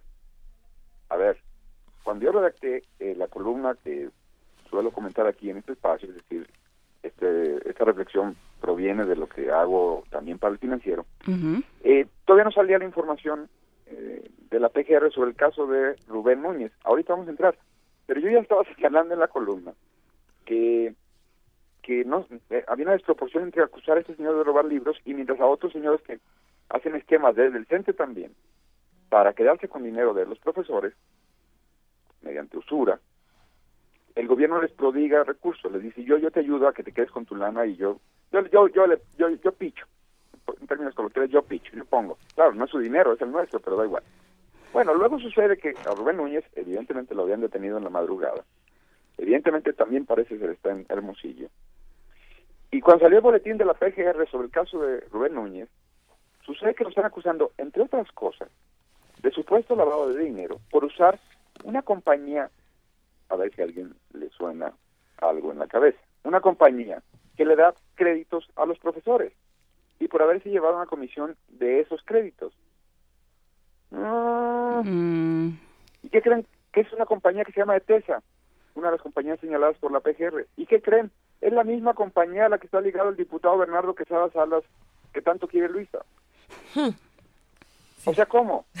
Al diputado está en su curul, está ligado a esa compañía, no ha meditado que sepamos una investigación formal, y en cambio esa compañía es parte de, comillas, lavado de dinero, comillas, utilizado por Rubén Ni- Núñez en esquemas de préstamos a maestros también. Entonces, si, si yo tenía el argumento de un gobierno, para ser legítimo, no solo legal, sino legítimo, tiene que estar en su, en su acción cotidiana y a ojos de los ciudadanos en un ejercicio donde quede clara que la justicia sí es imparcial, que sí es pareja, y no nada más es contra los que me llevan la contra. Es posible, podemos conceder, que ha habido excesos de parte de los liderazgos de la gente, y es posible que algunos de sus cuadros hayan caído en conductas ilícitas. Pero para eso el gobierno debería tener la legitimidad de demostrarnos, está obligado a ganarse la legitimidad demostrándonos que miren, aquí está esto, pues yo no tenía más remedio que actuar. Nada más que si ese fuera el caso, no tenía más remedio que actuar con las seis- eh, 60 y 645 millones, al menos 645 millones que empresas fachada desaparecieron en Veracruz en concursos a los que todos todos fueron convocados por los mismos funcionarios, las mismas tres empresas y las tres empresas eran, eran fachada. Una investigación que realizó Animal Político y que publicó hace dos semanas. Entonces, si el gobierno quiere acusar a Rubén Núñez de este esquema de supuesto lavado de dinero, pues que nos diga qué va a hacer con Bernardo Quesada Salas, del partido que es aliado, partido Rémora, que trabaja junto con el PRI y que también perdió el domingo de la semana pasada. Si el gobierno quiere que le creamos, nos tiene que demostrar que no va a tolerar el robo de libros de texto de la FED, que es patrimonio, por supuesto, pero que tampoco va a tolerar 80 mil millones de pesos trasladados a una sociedad financiera en donde son socios el gobernador de Chihuahua y el secretario de entonces de, ese mismo estado. El gobierno, que no tenía credibilidad, ese mismo, después de la derrota del domingo, lo primero que decide es irse contra adversarios. ¿Quién sigue? ¿Andrés Manuel López Obrador? Yo creo que estamos en un momento muy delicado y que alguien debería explicarles a estos señores que llevan ya casi cuatro años ahí, que a pesar de todo no han entendido, no han entendido que México no es lo mismo que el Estado del mismo nombre. Oíste nuestro silencio, muy ¿verdad? sentencioso, pero, pero sí, digamos, eh, ¿cómo, ¿cómo desligar eh, lo que sucedió, por más que, bueno, pues puedan decir, sí, aquí tenemos pruebas y tal, sí. Por un lado, cómo desligarlo de una venganza política, cómo desligarlo de un quinazo, de este del golpe a la del encarcelamiento de la profesora el Pastor Gordillo, de, de un montón de formas de operar que ya conocemos de la política priista y la que se ha ido adoptando en, en este país. Y por el otro lado, sí, como cómo decir estos sí y estos, no cómo eliges a quién ¿A quién sancionas? ¿Con qué, ¿Con qué derecho? ¿Y dónde nos vamos a colocar los medios y los ciudadanos en este sentido también? ¿Cuándo es justicia y cuándo es revancha? Ajá. Bueno, eh, todo tendría que ser justicia. Sí. Pero hay denuncias, eh, de los 80 mil millones de pesos, hay denuncias ante la PGR de hace dos años, ¿eh? Denuncias. Un grupo ciudadano allá en Chihuahua tuvo el valor, porque miren que enfrentar a los gobernadores desde acá nos vemos muy machitos y machitas no dirían, no dirían luego yo que contribuyo, nos vemos muy valientitos desde acá diciendo el gobernador de Chihuahua. No, en Chihuahua mismo, ciudadanos dijeron el gobernador de este estado hizo esto y lo denunciamos. Pues la PGR no nos ha demostrado que tiene esa prontitud que tuvo ahora con el señor Núñez y con el señor Villalobos. Hay que decirlo claramente, eh, yo, yo, yo estoy contigo, Juan Inés, porque ya descabezaron a la sección 22. Digo, faltaban de caer el 1 y el 2, pero ya habían caído el 3 y el 4 y el 5. Es decir, ya se ya se descabezó a la sección 22. Bueno, este ahí hay una lectura que tenemos que asumir. Eh, yo, pues, no hay manera en que yo vea que esto es un acto de justicia, perdón. No es que yo simpatice o no con el señor Núñez, nunca lo he visto. No es que yo crea que, que son los más demócratas de México insisto, tengo mis cuestionamientos. No es que yo yo esté con un uno con unos y no, o sea, yo yo creo que deberíamos apoyar al presidente Peña Nieto para que su iniciativa, son dos iniciativas y dos medidas ejecutivas anunciadas hace un mes sobre el matrimonio gay y otros derechos de la comunidad LGTB, debería, o BT, perdón, siempre lo digo mal, eh, deberían eh, no, no quedarse en letra muerta, literalmente, no deberían resistir una embatida que hay de muchos grupos conservadores, no nada más de la iglesia. Ojo, la iglesia, las sotanas por lo menos las vemos, por lo menos las vemos. Hay muchos movimientos conservadores que se financian de manera oculta y que luego compran diputados que se dejan comprar, por supuesto, del PRI, no nada más los panistas mochos, todo esto, comillas mochos, panistas, todo eso. Es decir, no veamos nada más a los sospechosos comunes, la contraofensiva conservadora aquí está, ya llegó.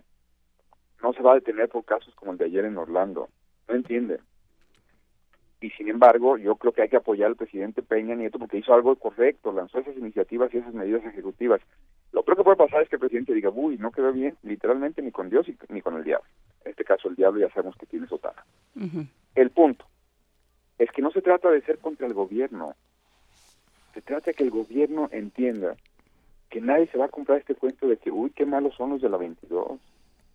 No, si son malos, que se demuestren en un juicio y que el juicio tenga todas las de la ley. pero también sabemos que son malos muchos otros y el gobierno, bueno, ni se ha dignado a verlos. Sí, no, sobre todo porque si se va a poner en esos términos, si la justicia se va a convertir en un tema de revanchas, a todos nos pueden inventar lo que sea y a todos nos van a, nos pueden llevar a donde que quieran. pueda. Exacto, sálvese ¿no? que pueda. También es Mañana una cosa de, de cuidarnos a nosotros mismos. Por eso hay que decir al gobierno, oye, no, no puedes detener al profesor Núñez en medio de la noche por todas las denuncias sin ningún tipo de identificación a las tres camionetas que le cerraron el paso. Pues, ¿qué? ¿dónde estamos? ¿En, la República Dominicana de los hace 40 años, 50 años? O, en un país que se supone que va a la OCDE y se llena la boca de pertenecemos al club de los electos porque estamos comprometidos con el desarrollo, pero también con el desarrollo, democrático. El desarrollo de- democrático se verá impedido de muchas maneras y habrá muchos que, que, que intenten ponerle piedras en el camino. Perdón, vuelvo rápidamente a Orlando. Al principio de, de nuestro programa hablamos sobre el personaje de Jalisco, este funcionario, un funcionario público, directivo de la Secretaría de Desarrollo Social de Jalisco, llamado Jesús Manso Corona. Eh, Ya fue cesado. ya fue cesado. Ya fue, sí, bueno, Sí, ya pues fue cesado por el gobernador. Él puso en su cuenta de Twitter, lástima que fueron 50, lástima que no fueron 100. Y luego, para justificarse cuando como- le cayó trabajaba como en el- la, la Secretaría de Bienestar Social. No. No qué cosa maravillosa, directivo de la Secretaría de Desarrollo Social de Jalisco. Tú imagínate. es una ironía preciosa. Pero la segunda parte es mucho peor, porque después de que le caen encima la, la aburridora de las redes, con toda razón, él dice, perdón, pero es que no concuerdo con la ideología gay. Aquí el tema es que es un salvajito, pues quiero decir, ni siquiera sabe que, que es el ser gay no no, es un tema ideológico. Que no o, sabe. o sea, ya lo corrieron. eh, las redes están demasiado abiertas y hay demasiada violencia y demasiada homofobia y hay que tener un montón de cuidado. Sí, pero también hay un asunto de libertad de expresión, Ta- digamos. Sin duda, pero tu libertad, la libertad de expresión, va. Di, di, di. Yo creo que eh, me, me gusta la reacción inmediata del gobierno del Estado de Jalisco de correrlo. Y lo digo por una sola, co- por una sola cosa, no porque es obvio que eso tenía que pasar. Eh, Porque no siempre pasa. No, yo- a ver, yo no entiendo por qué el presidente lanzó esas iniciativas y esos eh, y esos decretos. De verdad que no lo entiendo. Es decir, nada en su actuar mm, había anunciado que iba a dar un, eh, un giro de esa de esa naturaleza. Es un señor que viene de una educación conservadora. Es un señor que no ha mostrado gran apertura a ningún tema de, de avanzada. Entonces, a mí me sorprendió, por eso digo que no sé, no, cuando digo, ¿por qué habrá hecho esto? No lo sé. ¿Qué lo poseyó? ¿Alguien, pi- Sí. alguien piensa que era el reposicionamiento de un gobierno que estaba extraviado desde Ayotzinapa, no lo sé. Pero una vez que ya lo hizo, lo que sí sé es que en las elecciones del año pasado, yo entrevisté a dos candidatos en la alcaldía de Guadalajara, al del PRI y al que hoy gobierna. Y esos señores no pueden decir abiertamente que están a favor del matrimonio gay. Benito, 2015. Eh, no, no, bueno. No lo pueden decir en campañas porque, ¿qué crees? No El votan por ellos. Exacto. El margen de votación que pueden perder les eh, podría llevar a no estar en la oficina como ellos quisieran cuando se procesen las elecciones. Eh, a lo que voy es esto. Hay unas realidades en donde falta mucha educación, en donde tenemos que hacernos cargo de que en muchas regiones esto cayó como patada de mula, para hablar coloquialmente. Entonces, cuando hay expresiones del clero, insisto, los del clero por lo menos son evidentes. Cuando hay esas expresiones como en, en Aguascalientes, que el PRI perdió, dice el obispo, por, por la ley gay del presidente Peña Nieto, yo no les resto valor, me preocupo más, porque algo de razón tiene. Es decir, conoce un poco más algunas de las regiones de México, seguramente, que muchos en el gobierno. ¿Qué toca? Pues acompañar esas medidas adecuadas, pertinentes, aplaudibles, plausibles del presidente Peña Nieto, con educación y con debate y con tolerancia de nosotros, comillas, los progres, comillas, hacia eh, mensos como este y paisano que, que, que tuiteó eso o facebookeó eso. Ay, Pero nos toca hacernos sí. cargo de que no es sorpresa. A mí no me sorprende que un paisano como este señor haya dicho eso. No me sorprende porque hace 40 años que yo era niño allá, a los jotos, así les decíamos, les reventaban varas de guayabo en la espalda para corregirlos. Yo lo vi. Entonces, hemos hecho un avance fantástico en muchos niveles. Falta muchísimo en otros niveles. Falta... tenemos que hacer cargo de todo. Sí, sí, sin duda falta muchísimo, Salvador. Ahí lo lamentable también es que por más que corramos a un funcionario o no, los discursos de odio pues se van a quedar ahí y habría que ver desde dónde se tiene que abordar el, el asunto de, de, la violencia en la palabra, que parece que en nuestro país es algo que pasa eh, como una broma, ¿no? Pero lo, lo tendremos que platicar en otra ocasión, si te parece bien. Muy bien, hoy que sí me pude quedar, ya me están corriendo. Adiós. No, no, no. no y todos, quédate, todavía hay, hay atole. Y hay... Si ya lo conoces, Luisa. Adiós, que estén muy bien. Buenas semanas. Gracias, no, un, abra Salvador. un abrazote. No, y Salvador, no te vayas. gracias, gracias por esta, gracias por esta reflexión, querido. Gracias, un gusto siempre. Un abrazote. Invitamos a todos a que consulten la columna de Salvador Camarena, este ejercicio tan interesante que tiene en el financiero. Precisamente la feria, el día de hoy, palos de ciego de un gobierno sin legitimidad. Consúltenlo en elfinanciero.com.mx. Y nosotros nos vamos con música. Nos vamos con música, eh, y parece sueca. Eh, tango Fines. Finlandesa. Un, finés. un, un tango finés. Un tango finés. Va. Numinen ansana pietarnen.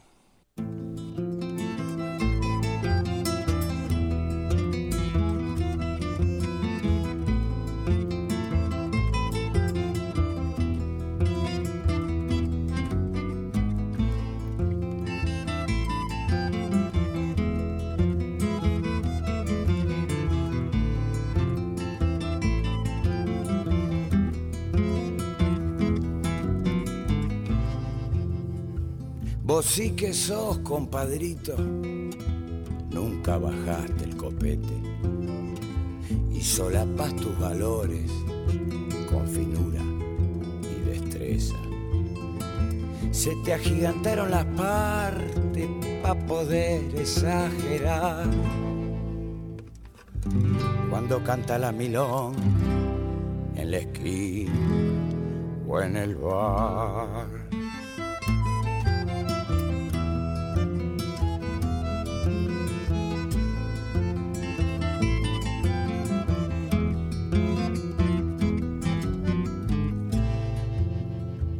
Sos el de la mano grande pa' poderlas cachetear y pa' poder jugar de chico a los trenes divertidos y sin complejo en la estación de retiro. Te decían el ofe, zorzal jetón, por el grandor de tus manos y por tu caripela que en el Tibidagua más de uno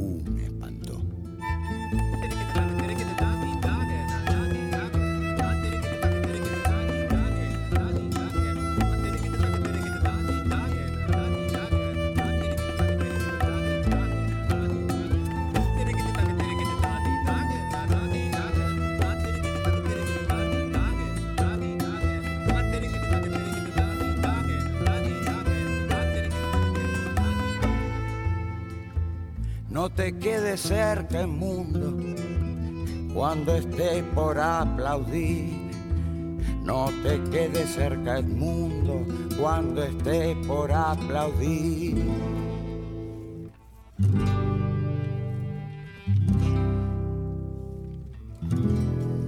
Haceme caso.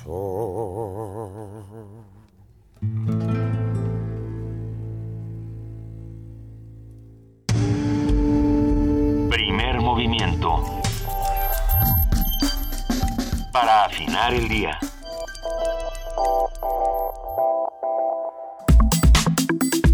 Nota Internacional. Mientras que el presidente de Venezuela, Nicolás Maduro, afirma que la oposición esconde los alimentos para alentar los disturbios y saqueos, Julia Burr, diputado de la Asamblea Nacional por el Gran Polo Patriótico e integrante de la Comisión Permanente de Política Exterior, declaró recientemente que el país vive momentos difíciles en relación a los alimentos y medicinas, pero en Venezuela no hay hambruna. En este sentido, indicó que la crisis humanitaria, entre comillas, que solicita la oposición venezolana no corresponde con la realidad del país. ¿Qué se dice y qué se calla en torno a Venezuela? Hoy haremos un análisis del tratamiento que se le ha dado a este país en medios internacionales con José Antonio Hernández Macías, doctor en estudios latinoamericanos por la UNAM, investigador del Centro de Investigaciones para América Latina y el Caribe, CIALC, y profesor de la carrera de Relaciones Internacionales de la Facultad de Estudios Superiores Aragón. Muy buenos días, doctor José Antonio Hernández Macías, gracias por estar con nosotros. Hola, muy buenos días. Para mí es un gran placer estar de nuevo con, con, ustedes. Para nosotros es un placer. Y empecemos por el principio. A ver, ¿qué se está diciendo de Venezuela y cómo se está diciendo? Porque hoy más que nunca, sobre esta lógica, recuerdo a Marshall McLuhan en los setentas diciendo el medio es el mensaje. ¿Qué opinas, eh, doctor José Antonio Hernández Macías? Sí, bueno, antes de entrar de lleno a, al tema actual, me gustaría eh, hacer algunos comentarios acerca de la participación de los medios en general en América Latina y en específico en Venezuela. ¿no? Son eh, actualmente representan una un gran poder los medios de comunicación debido eh, yo creo que eh, a la falta de, educación y, a la falta de, de una digamos eh, eh, pues formación política no en, en América Latina y en Venezuela históricamente han jugado un papel bueno eh, a partir de la llegada de Chávez un papel muy importante para la destabilizar al, al gobierno este venezolano. Recordemos por ejemplo su participación en el golpe de estado en, en 2002 no se habló por primera vez de un golpe de estado mediático porque a través de los medios fue cuando como se desconoció al presidente y como se llamó a la a la, a la pues a la rebelión popular eh, actualmente en Venezuela existe una matriz de opinión muy específica uh -huh. para colocar eh, en, en el ojo del huracán, digamos, este país y asociarlo con, con algunos conceptos como crisis humanitaria, conceptos como una eh, escasez, como crisis económica. Pareciera que son muy específicos eh, los, los conceptos en los que se quiere involucrar al país con el objetivo eh, inclusive hasta de, algún tipo de, de, intervención. ¿no? Actualmente ya no podemos hablar tan fácil de, una intervención militar, pues las cosas han cambiado, no estamos en, la época de los 60, 70, pero aún así este un caso o un ejemplo perfecto de, de intervención, por ejemplo, es lo que hace poco el presidente de, eh, bueno, el secretario general de la OEA intenta eh, hacer en Venezuela, ¿no? De llamar a la Carta Democrática para que exista, pues, diferentes eh, sanciones, eh, eh, se pueda un país, países este, extranjeros, pues, intervenir más directamente en la política venezolana. ¿Qué están diciendo los medios, eh, doctor José Antonio Hernández Macías? ¿O qué medios están diciendo qué cosas? Sí, bueno, eh, aquí es importante también destacar eso, que, que no todos los medios, digamos que son, son lo mismo, ¿no? Hay medios, por ejemplo, que eh, sus dueños, sus, sus eh, los, los que transmiten su publicidad o, accionistas importantes, pues son entes privados, que son, se pueden llamar medios mercantilistas estos tienen objetivos muy específicos, como por ejemplo no que no se repita un, un proceso político similar en algún otro país, porque estos procesos políticos en América Latina, los llamados gobiernos progresistas o de izquierda, uh -huh. pues han intentado un poco democratizar los medios de comunicación, le han quitado el poder que tenían a los medios privados y lo han tratado de, de complementar con pues medios comunitarios, ¿no? Entonces estos medios que, que pues son muy visibles, eh, tienen esta, como le comento, esta, esta matriz de opinión acerca de, de una crisis total en, en Venezuela. Uh -huh. Es lo que se está diciendo, ¿no? Por ejemplo, uno, el caso, yo creo que, que ejemplifica mejor esto es lo que pasa en España, ¿no? Medios como El País, como el ABC. Sí. Eh, actualmente que hay elecciones, lo utilizan a, al, al país venezolano con la intención de atacar pues lo que se le puede llamar la izquierda española, ¿no? Que es esta alianza entre Podemos y, uh -huh. y Izquierda Unida. Eh, en Estados Unidos pues es también muy clara la, las cadenas, por ejemplo CNN o Fox, ¿no? Que normalmente o históricamente han respondido a, a intereses pues muy conservadores, son los que más atacan a, al país este al país sudamericano. Y bueno, en general pues se podría hacer una radiografía a nivel eh, latinoamericano en cada uno de los países, por ejemplo, Globo de, de Brasil, el Clarín de Argentina, pues aquí en México las cadenas que, que tienen, digamos, eh, el dominio como eh, Televisa, TV Azteca, tienen esa esta matriz muy muy específica. Y entonces, ¿qué, ¿qué, qué, es lo que nos toca a nosotros? ¿A qué medios nos acercamos? ¿O cómo, cómo podemos tener un panorama más adecuado de lo que está ocurriendo en Venezuela? Ah, aquí esta respuesta es bien interesante porque estos países intentaron cambiar un poco, como les mencionaba, la correlación de fuerzas, tratando de impulsar eh, medios públicos este, gestionados por el Estado y medios comunitarios. ¿no? Hay, hay intentos bien importantes que también cabe decirlo, realmente no han logrado los objetivos que, que se buscaban, ¿no? Ahí tendríamos que sacar un balance de por qué no se ha logrado, no se han logrado estos objetivos, que tiene mucho que ver también, como les comentaba en un principio, como con la cuestión cultural, ¿no? Por ejemplo, eh, un grupo de países importantes, actualmente más o menos son seis, eh, impulsan Telesur, que es una agencia de noticias que trata de eh, pues relatar lo que pasa en América Latina, pero desde América Latina, desde a partir de nosotros, no esperar a que otros vengan a tratar de, interpretarnos.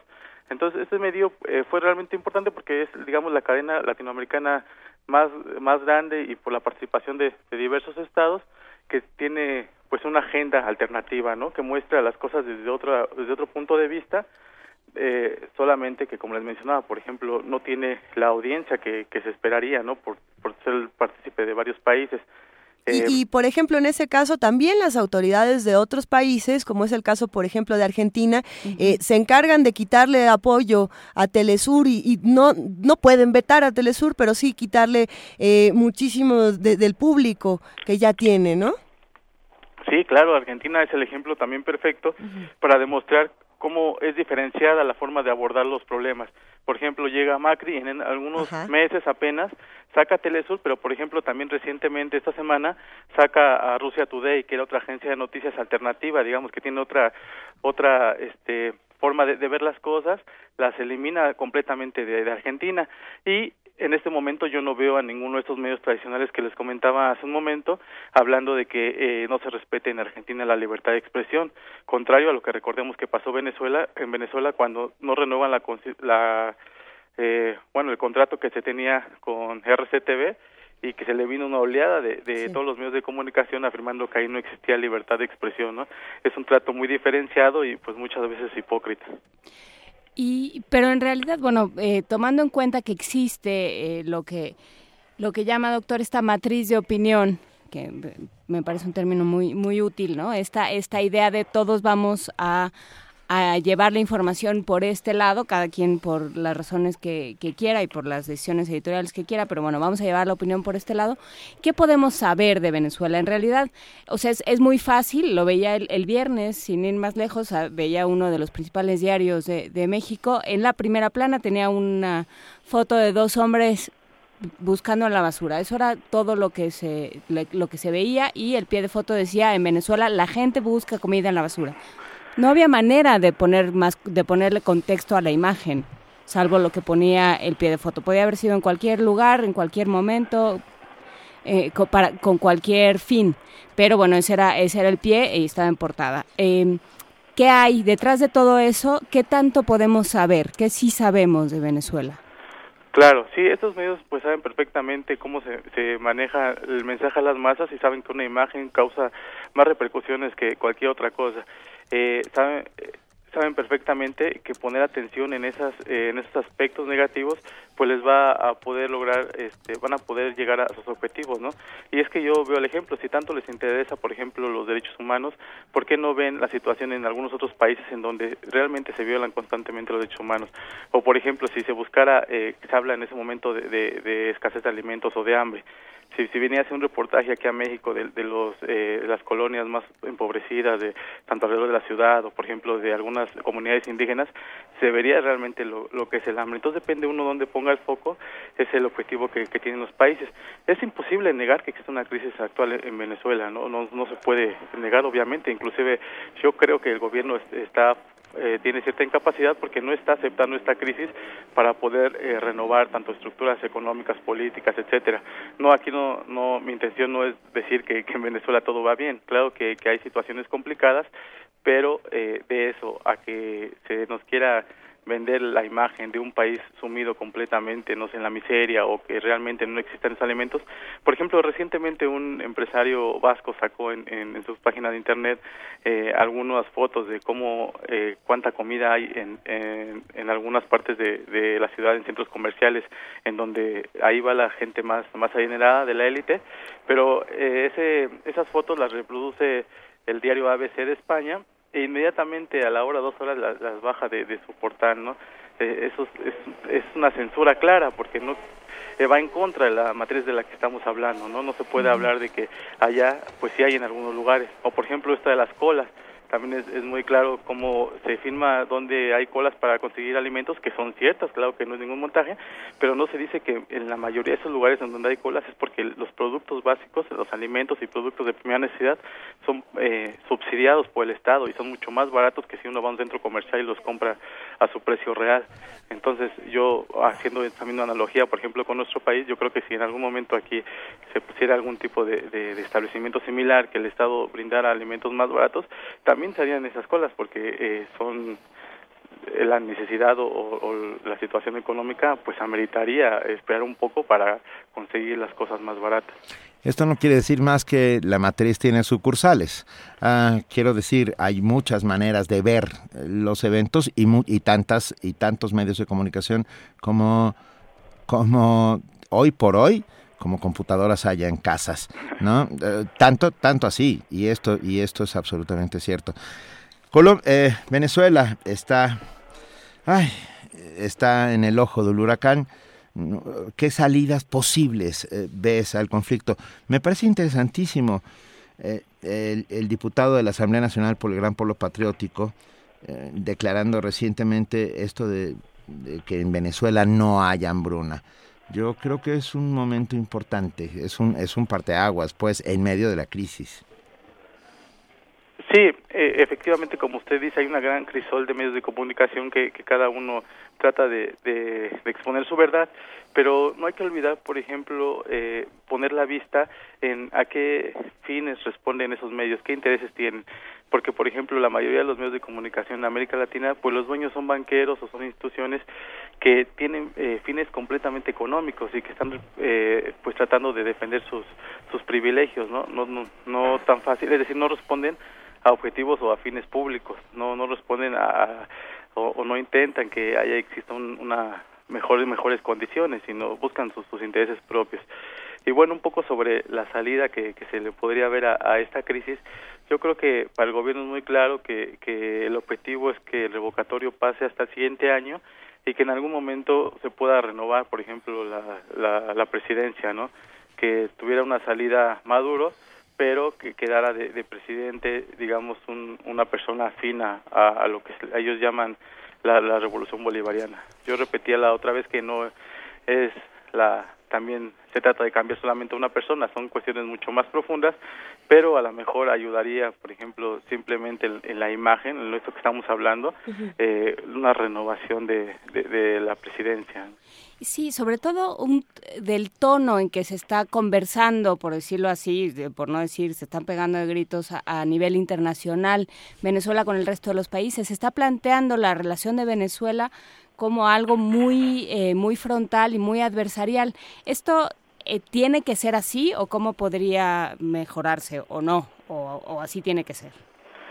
No, yo creo que se, se debe bajar el, el tono, no se debe ser tan tan polarizado el asunto. El mismo, por ejemplo, Maduro hace unos días hace unas declaraciones que venga de donde venga la, la violencia la rechaza. Esto porque hubo un enfrentamiento entre una eh, entre grupos favor al eh, pro gobierno y grupos opositores. Incluso salió un, salió eh, golpeado un parlamentario no eh, entonces claro que que la respuesta en ningún momento va a ser eh, violencia o una polarización no yo creo que el gobierno debe estar consciente que también una gran población está exigiendo un cambio, ¿no? Debe de, de, poner atención que, por ejemplo, en las últimas elecciones prácticamente el 70% de la población pues no eh, está demostrando que no apoya su, sus políticas tanto económicas eh, eh, como sociales eh, de todos los índoles, ¿no? Entonces es importante que, que tengan en la mente eso para empezar a asumir que existe una crisis, asumir que, que las cosas no van bien y pueda a partir de ahí eh, pues hacer cambios importantes que se están se están haciendo. Por ejemplo recientemente también escuchaba que en cuestión de política económica van a cambiar esta política monetaria que tenían de poner el, el dólar de fijarlo a un precio y lo van a dejar este fluctuar no como en la mayoría de, de los países latinoamericanos. Y otro pues apunte importante es que el precio de, del petróleo al parecer está cobrando un poco más de, de, fuerza, está empezando a subir y ahora se encuentra por, por, por ahí de los 40 dólares y para un país que depende completamente de ese precio del petróleo son muy buenas noticias. Pues bien, muchas gracias de verdad por estar esta mañana con nosotros, doctor José Antonio Hernández Macías. Seguiremos bueno, doctor en estudios latinoamericanos por la UNAM, eh, seguiremos muy pendientes de lo que suceda en Venezuela, de posibles reacciones y de posibles soluciones en los próximos días. Por lo pronto le mandamos un gran abrazo. No, muchas gracias a ustedes y un poco para terminar me gustaría comentar a su audiencia que se acerquen a otro tipo de medios, que les den la oportunidad a medios alternativos y se den la oportunidad de, de tanto leer como escuchar otras fuentes de opinión que siempre es enriquecedor este tomar de, es. de diversas fuentes, ¿no? Por supuesto. ¿Alguna, ¿Alguna que usted que recomiende, doctor? Claro, yo, yo, por ejemplo, yo diario en las mañanas despierto y en lugar de ver este, en la televisión algunos noticias... Escucha primer movimiento. En primer lugar, ¿no? lo, lo primero que, no, que se pero... escucha.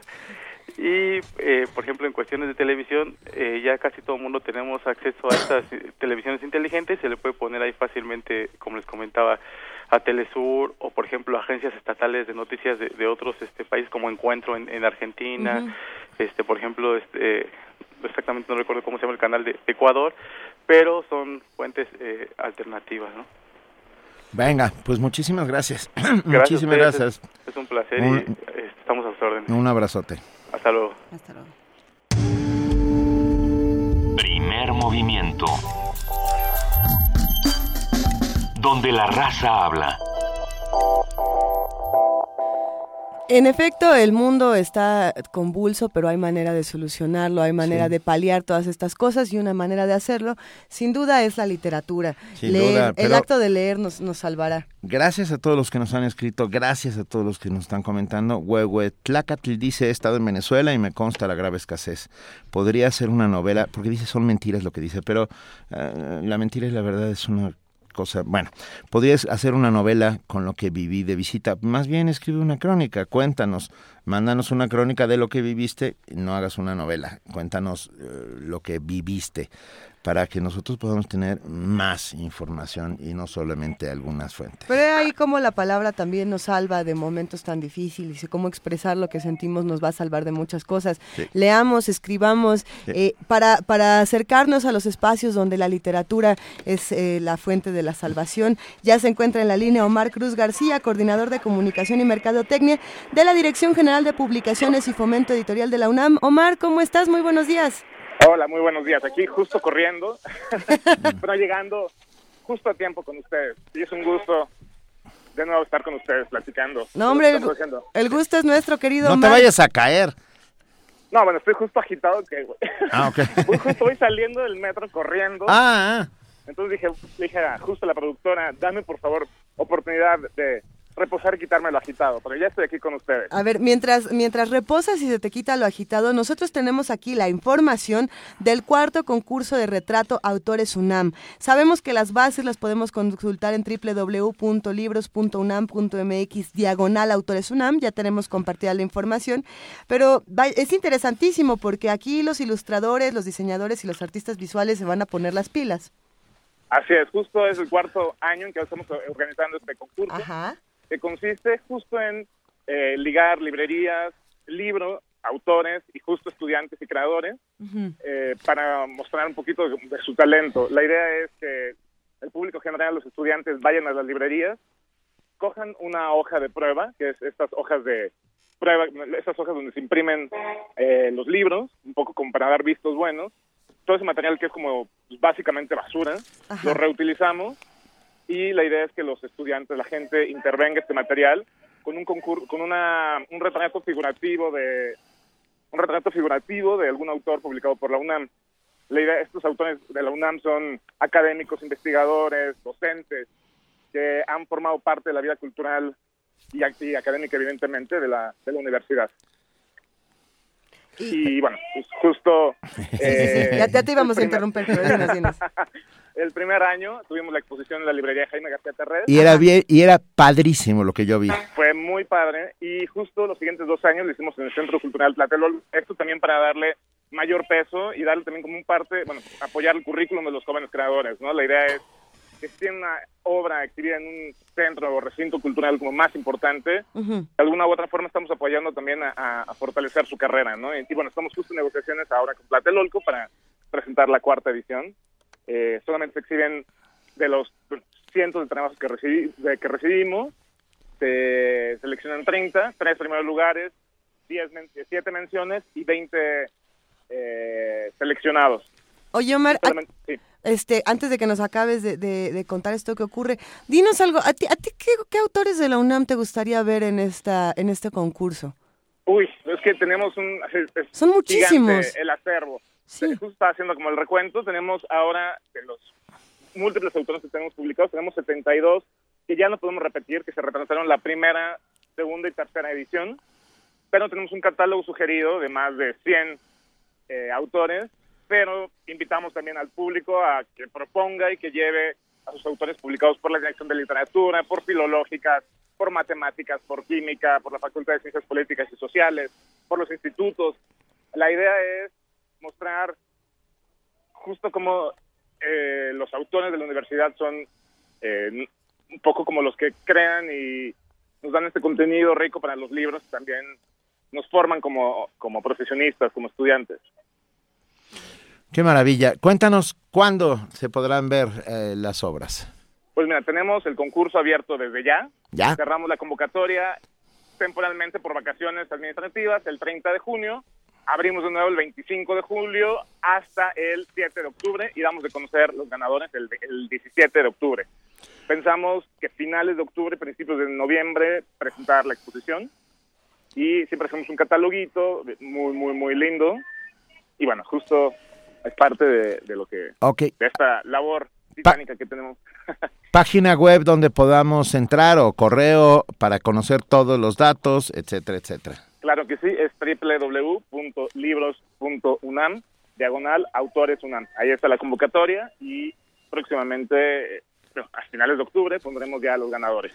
Ya lo, ya lo subimos a redes sociales, querido Omar Cruz García, coordinador de comunicación y mercadotecnia de la Dirección General de Publicaciones y Fomento Editorial de la UNAM.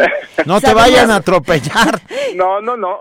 Sabemos que vas corriendo, te queremos mandar un gran abrazo y, decirte que también. queremos también extender este abrazo a todos nuestros amigos de, de la UNAM, de publicaciones, que siempre son muy generosos con nosotros. No, muchísimas gracias, un abrazo y buenos días. Muy Gracias, buen día. querido. Nos vamos ahora a una nota. El documental es el mejor instrumento cinematográfico para reflejar la realidad de la sociedad en la que se vive. Por cierto, ya se anunció la convocatoria para el premio José Sobi- Rovirosa. Nuestro compañero Antonio Quijano nos tiene toda la información.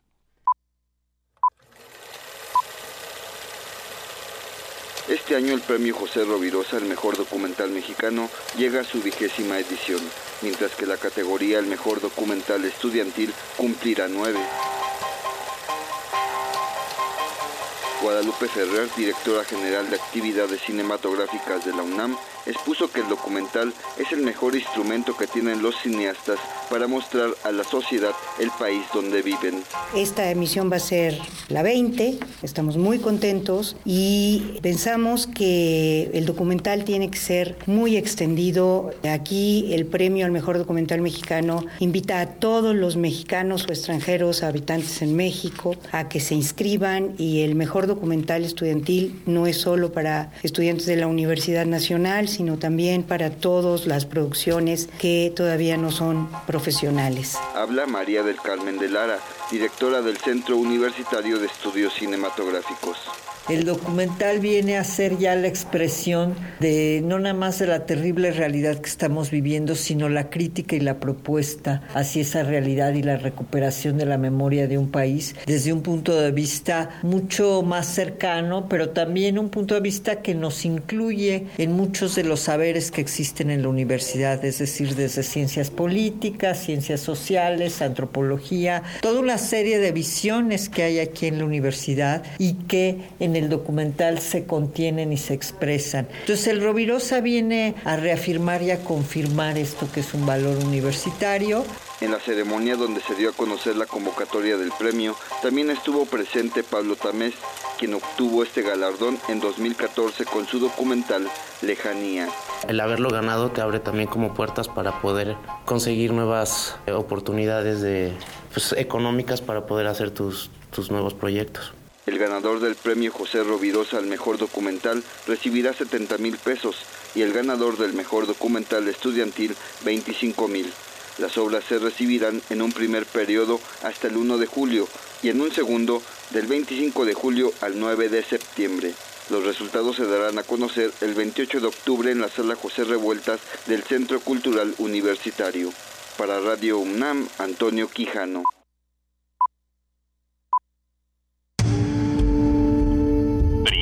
Movimiento.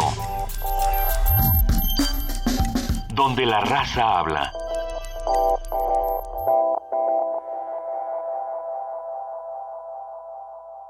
Muchas gracias por hacer la diferencia, por iluminar a México con tu decisión, por no votar por la corrupción, sino por el México de la educación. Gracias por votar por Nueva Alianza, por defender con tu voto a nuestras mujeres, los buenos maestros y la diversidad de México. Gracias por no ser el gris de los políticos de siempre, sino el turquesa de los que quieren un país mejor. Por ser quien eres y ser parte de Nueva Alianza, muchas gracias. RTC y la Secretaría de Cultura te invitan a conocer las actividades y la oferta cultural a través de la página web México es Cultura, una multiplataforma de difusión. En mexicoescultura.com encontrarás lo más destacado en literatura, danza, teatro, música, cine, actividades infantiles, exposiciones, paseos culturales, talleres y cultura digital con más de 2.000 actividades disponibles. Para más información consulta mexicoescultura.com. Nuestra universidad valora y apoya a los jóvenes con talento. Nuestra universidad valora y apoya a los jóvenes con talento. Fundación UNAM ha becado desde 2010 a más de 400 alumnos de diversas carreras para cursar sus estudios superiores en las mejores universidades del mundo. Súmate, entra a www.funam.org.mx. Con tus donativos, construimos juntos la educación. Qué bien se siente regresar a la universidad un poco de lo que nos ha dado. Fundación UNAM. Fundación UNAM. Este año Radio UNAM soplará 79 velitas. Y primer movimiento lo celebra. Acompáñanos en la transmisión de aniversario en vivo desde la sala Julián Carrillo. Únete al festejo este martes 14 de junio de 7 a 10 de la mañana. Entrada libre. Radio UNAM, 79 años.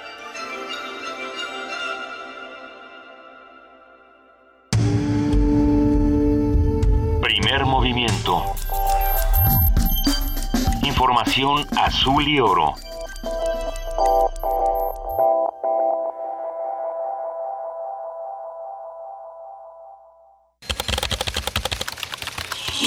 Informativo.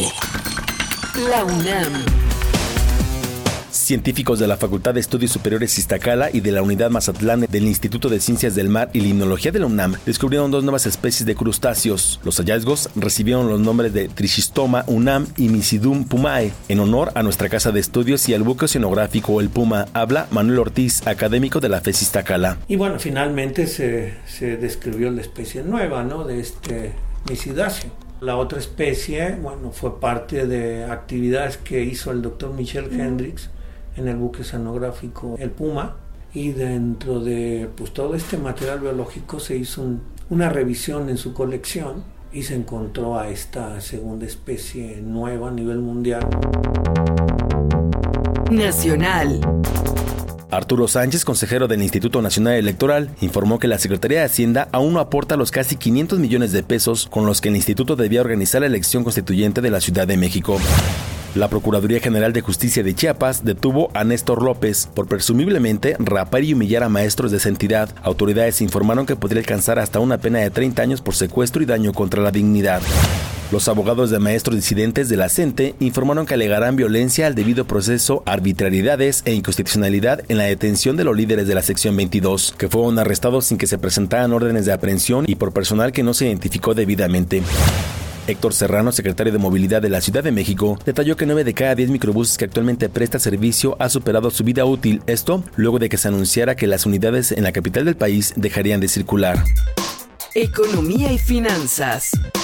Con base en un estudio realizado por encuesta Mitofsky, el 75% de los mexicanos considera que la economía nacional ha empeorado durante el último año. Los jóvenes son el grupo más pesimista, pues casi el 80% estima que las finanzas están en crisis. Internacional. La alcaldesa de París, Anea Hidalgo, anunció que la noche de este lunes la Torre Eiffel se iluminará con los colores de la bandera arcoíris en homenaje a las víctimas de la matanza en un club gay de Orlando, Florida. Al respecto, el precandidato demócrata Bernie Sanders aseguró que su país debe frenar de manera urgente la venta de armas. Es que es horrible, es impensable. Simplemente espera salir todos los que fueron fusilados que puedan recuperarse. Y tengo que decir, ya sabes, hace más de 25 años creo que en este país no hay que estar vendiendo armas automáticas que están diseñadas para matar a la gente. Y tenemos que hacer todo lo que podamos por encima de eso para asegurarse que las armas no caigan en manos de personas que no estén provistos de delincuentes o personas que son enfermos mentales, por lo que la lucha continúa. Este fin de semana, miles de brasileños se manifestaron en las calles de 25 ciudades en rechazo al gobierno interino de Michel Temer. Habla Natalia Freita, manifestante de Río de Janeiro. La nueva gestión de Temer ha dicho y ha hecho algunos movimientos que intentan reducir masivamente nuestros derechos. Ellos se han posicionado a favor de reducir Bolsa Familia, reducir beneficios de prestaciones continuadas, disminuir servicios que llegan hoy a toda la población más pobre de Brasil. El presidente de Venezuela, Nicolás Maduro, afirmó que la oposición cometió fraude en la recolección de firmas para solicitar un referendo revocatorio en su contra. Muy grave que estos políticos de la derecha le hayan presentado al Poder Electoral un paquete podrido con 600 mil firmas chimba otra vez. Esto acarrea responsabilidades jurídicas, penales, administrativas.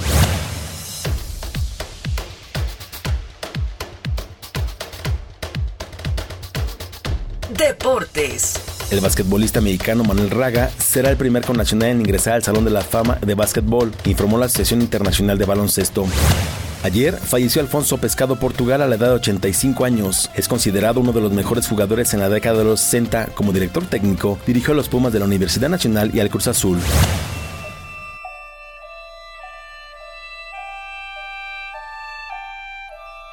Un día como hoy. El 13 de junio de 1899 nació el compositor mexicano Carlos Chávez, quien fue uno de los hombres más destacados de la cultura mexicana del siglo pasado. Fue pieza importante para la consolidación del movimiento musical nacionalista. Xochipili, Chacón y Tambuco son algunas de sus piezas más reconocidas.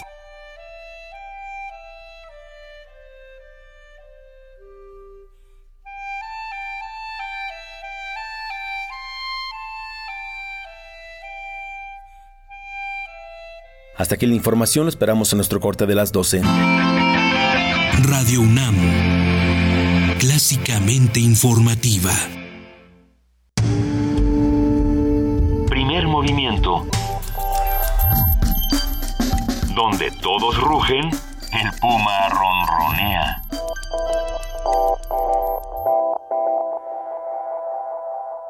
9 de la mañana con 5 minutos. Nosotros seguimos aquí discutiendo muchísimos temas eh, al aire y fuera del aire. Eh, tenemos ya los ganadores de la beca. El ganador de la beca de cambio climático es uno, en efecto. Después de un exhaustivo sorteo realizado aquí internamente, El ganador fue Víctor Maitonce García Alvarado, arroba captelescopio. Por favor, envíanos un correo electrónico con teléfono por mensaje directo. Eh, para tener todos tus datos, tu teléfono y tal, para que tengas tu beca para el diplomado en cambio climático. Muchas gracias, Víctor Maitonce o Maitonce García.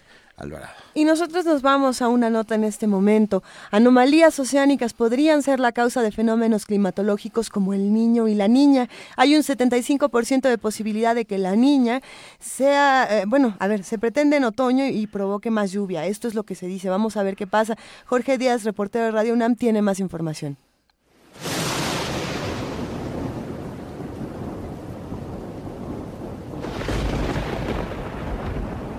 En las décadas recientes, los fenómenos climatológicos conocidos como el niño y la niña se han incrementado de forma importante y han causado severos daños en todo el mundo, estableció a Radio UNAM Paulina Ordóñez, investigadora del Centro de Ciencias de la Atmósfera. Ambos son referidos al tratar de explicar catástrofes naturales recientes, aunque se tiene evidencia de que se registran desde hace cientos de años. La académica explica en qué consisten estos patrones asociados sin sustento suficiente al calentamiento global. Son unas anomalías en la temperatura de la, del Océano Pacífico en los cuales durante el niño el, Pacífico Oriental está más caliente de lo normal y durante la niña está más frío de lo normal. Y estas anomalías también llevan eh, oceánicas, llevan asociadas unas anomalías atmosféricas porque se desplaza un poco la circulación de Walker con las consecuencias con las consecuencias que lleva. En definitiva, es un patrón climático que ocurre en el Pacífico, pero que tiene impactos a nivel global. Ordóñez reconoció que en México los estudios y publicaciones al respecto son insuficientes la investigación que realiza la UNAM en este sentido es fundamental para conocer el comportamiento de ambos fenómenos y darlo a conocer a la sociedad. De acuerdo con el Centro de Predicciones Climáticas de los Estados Unidos, hay un 75% de posibilidades de que la niña se presente en otoño y con ello haya más lluvia. Si vemos el centro de, los datos del Centro de Predicción Climática de, la NOAA en Estados Unidos, el porcentaje de que, de que se produzca ahora mismo una niña es del 75% ya. Estamos entrando en unas fases denso, que quiere decir que eh, la temperatura en el Pacífico y la, y la circulación están en condiciones normales, en el promedio, pero hay ya un 75% de probabilidad de que sí que entremos en una fase de la niña. Pero los pronósticos apuntan que esto sucedería en otoño. Así que prepare paraguas y gabardina porque la lluvia será una constante. Para Radio UNAM, Jorge Díaz González. Movimiento. Donde la raza habla.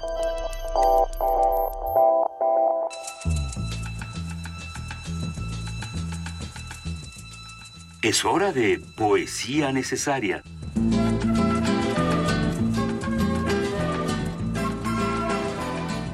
9 de la mañana con 9 minutos le toca a Juana Inés de esa en la poesía necesaria. Hace un rato recibimos una llamada misógina y como no acostumbramos a contestar violentamente, vamos a contestar con poesía, que es la mejor manera de responder a este tipo de cosas.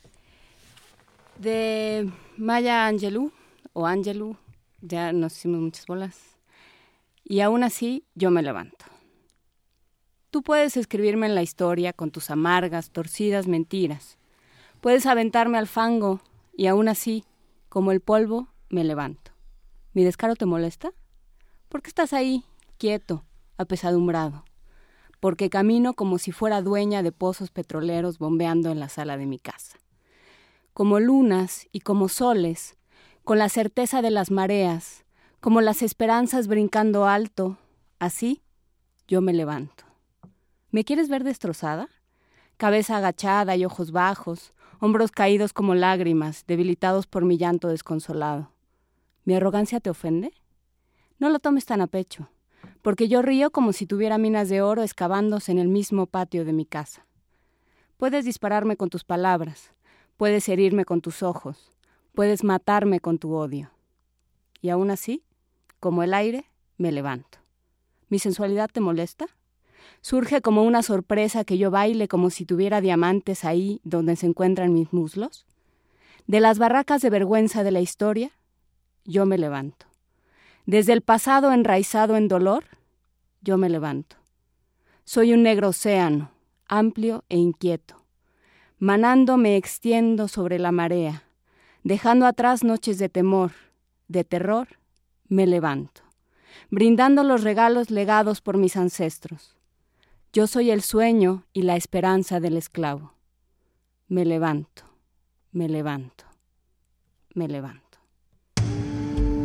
Primer movimiento. Escucha la vida con otro sentido.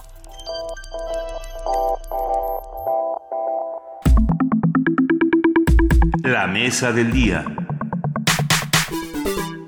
los que no se levantan son algunos partidos políticos y hablaremos justamente de eso. Hablaremos de eso. El 9 de junio a las 23.01 horas finalizó el cómputo de los votos recibidos en las 12.788 casillas electorales instaladas el pasado 5 de junio en esa capital. En sesión extraordinaria, Jaime Juárez, consejero presidente de la Junta Local, precisó que las cifras finales de la votación total ejercida ascendieron a 2.145.655 votos, de los cuales 1.972.834 son considerados votación válida.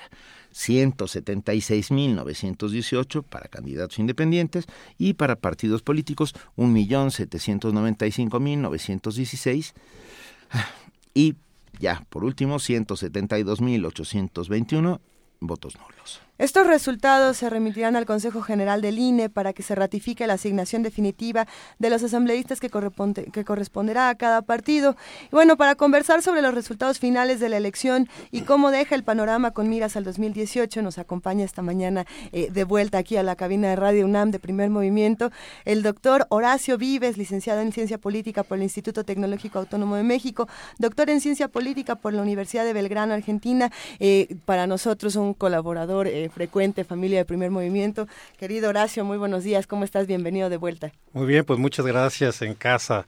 Eh, con el gusto de saludar a Juana Inés, Luisa, Benito y a toda la comunidad que ha cerrado aquí en Primer Movimiento. Esta es tu casa, querido Horacio, y nos gustaría que nos platiques un poco de en qué quedó este asunto de las elecciones y, y qué es lo que refleja de lo que está pasando en el país y en nuestra ciudad.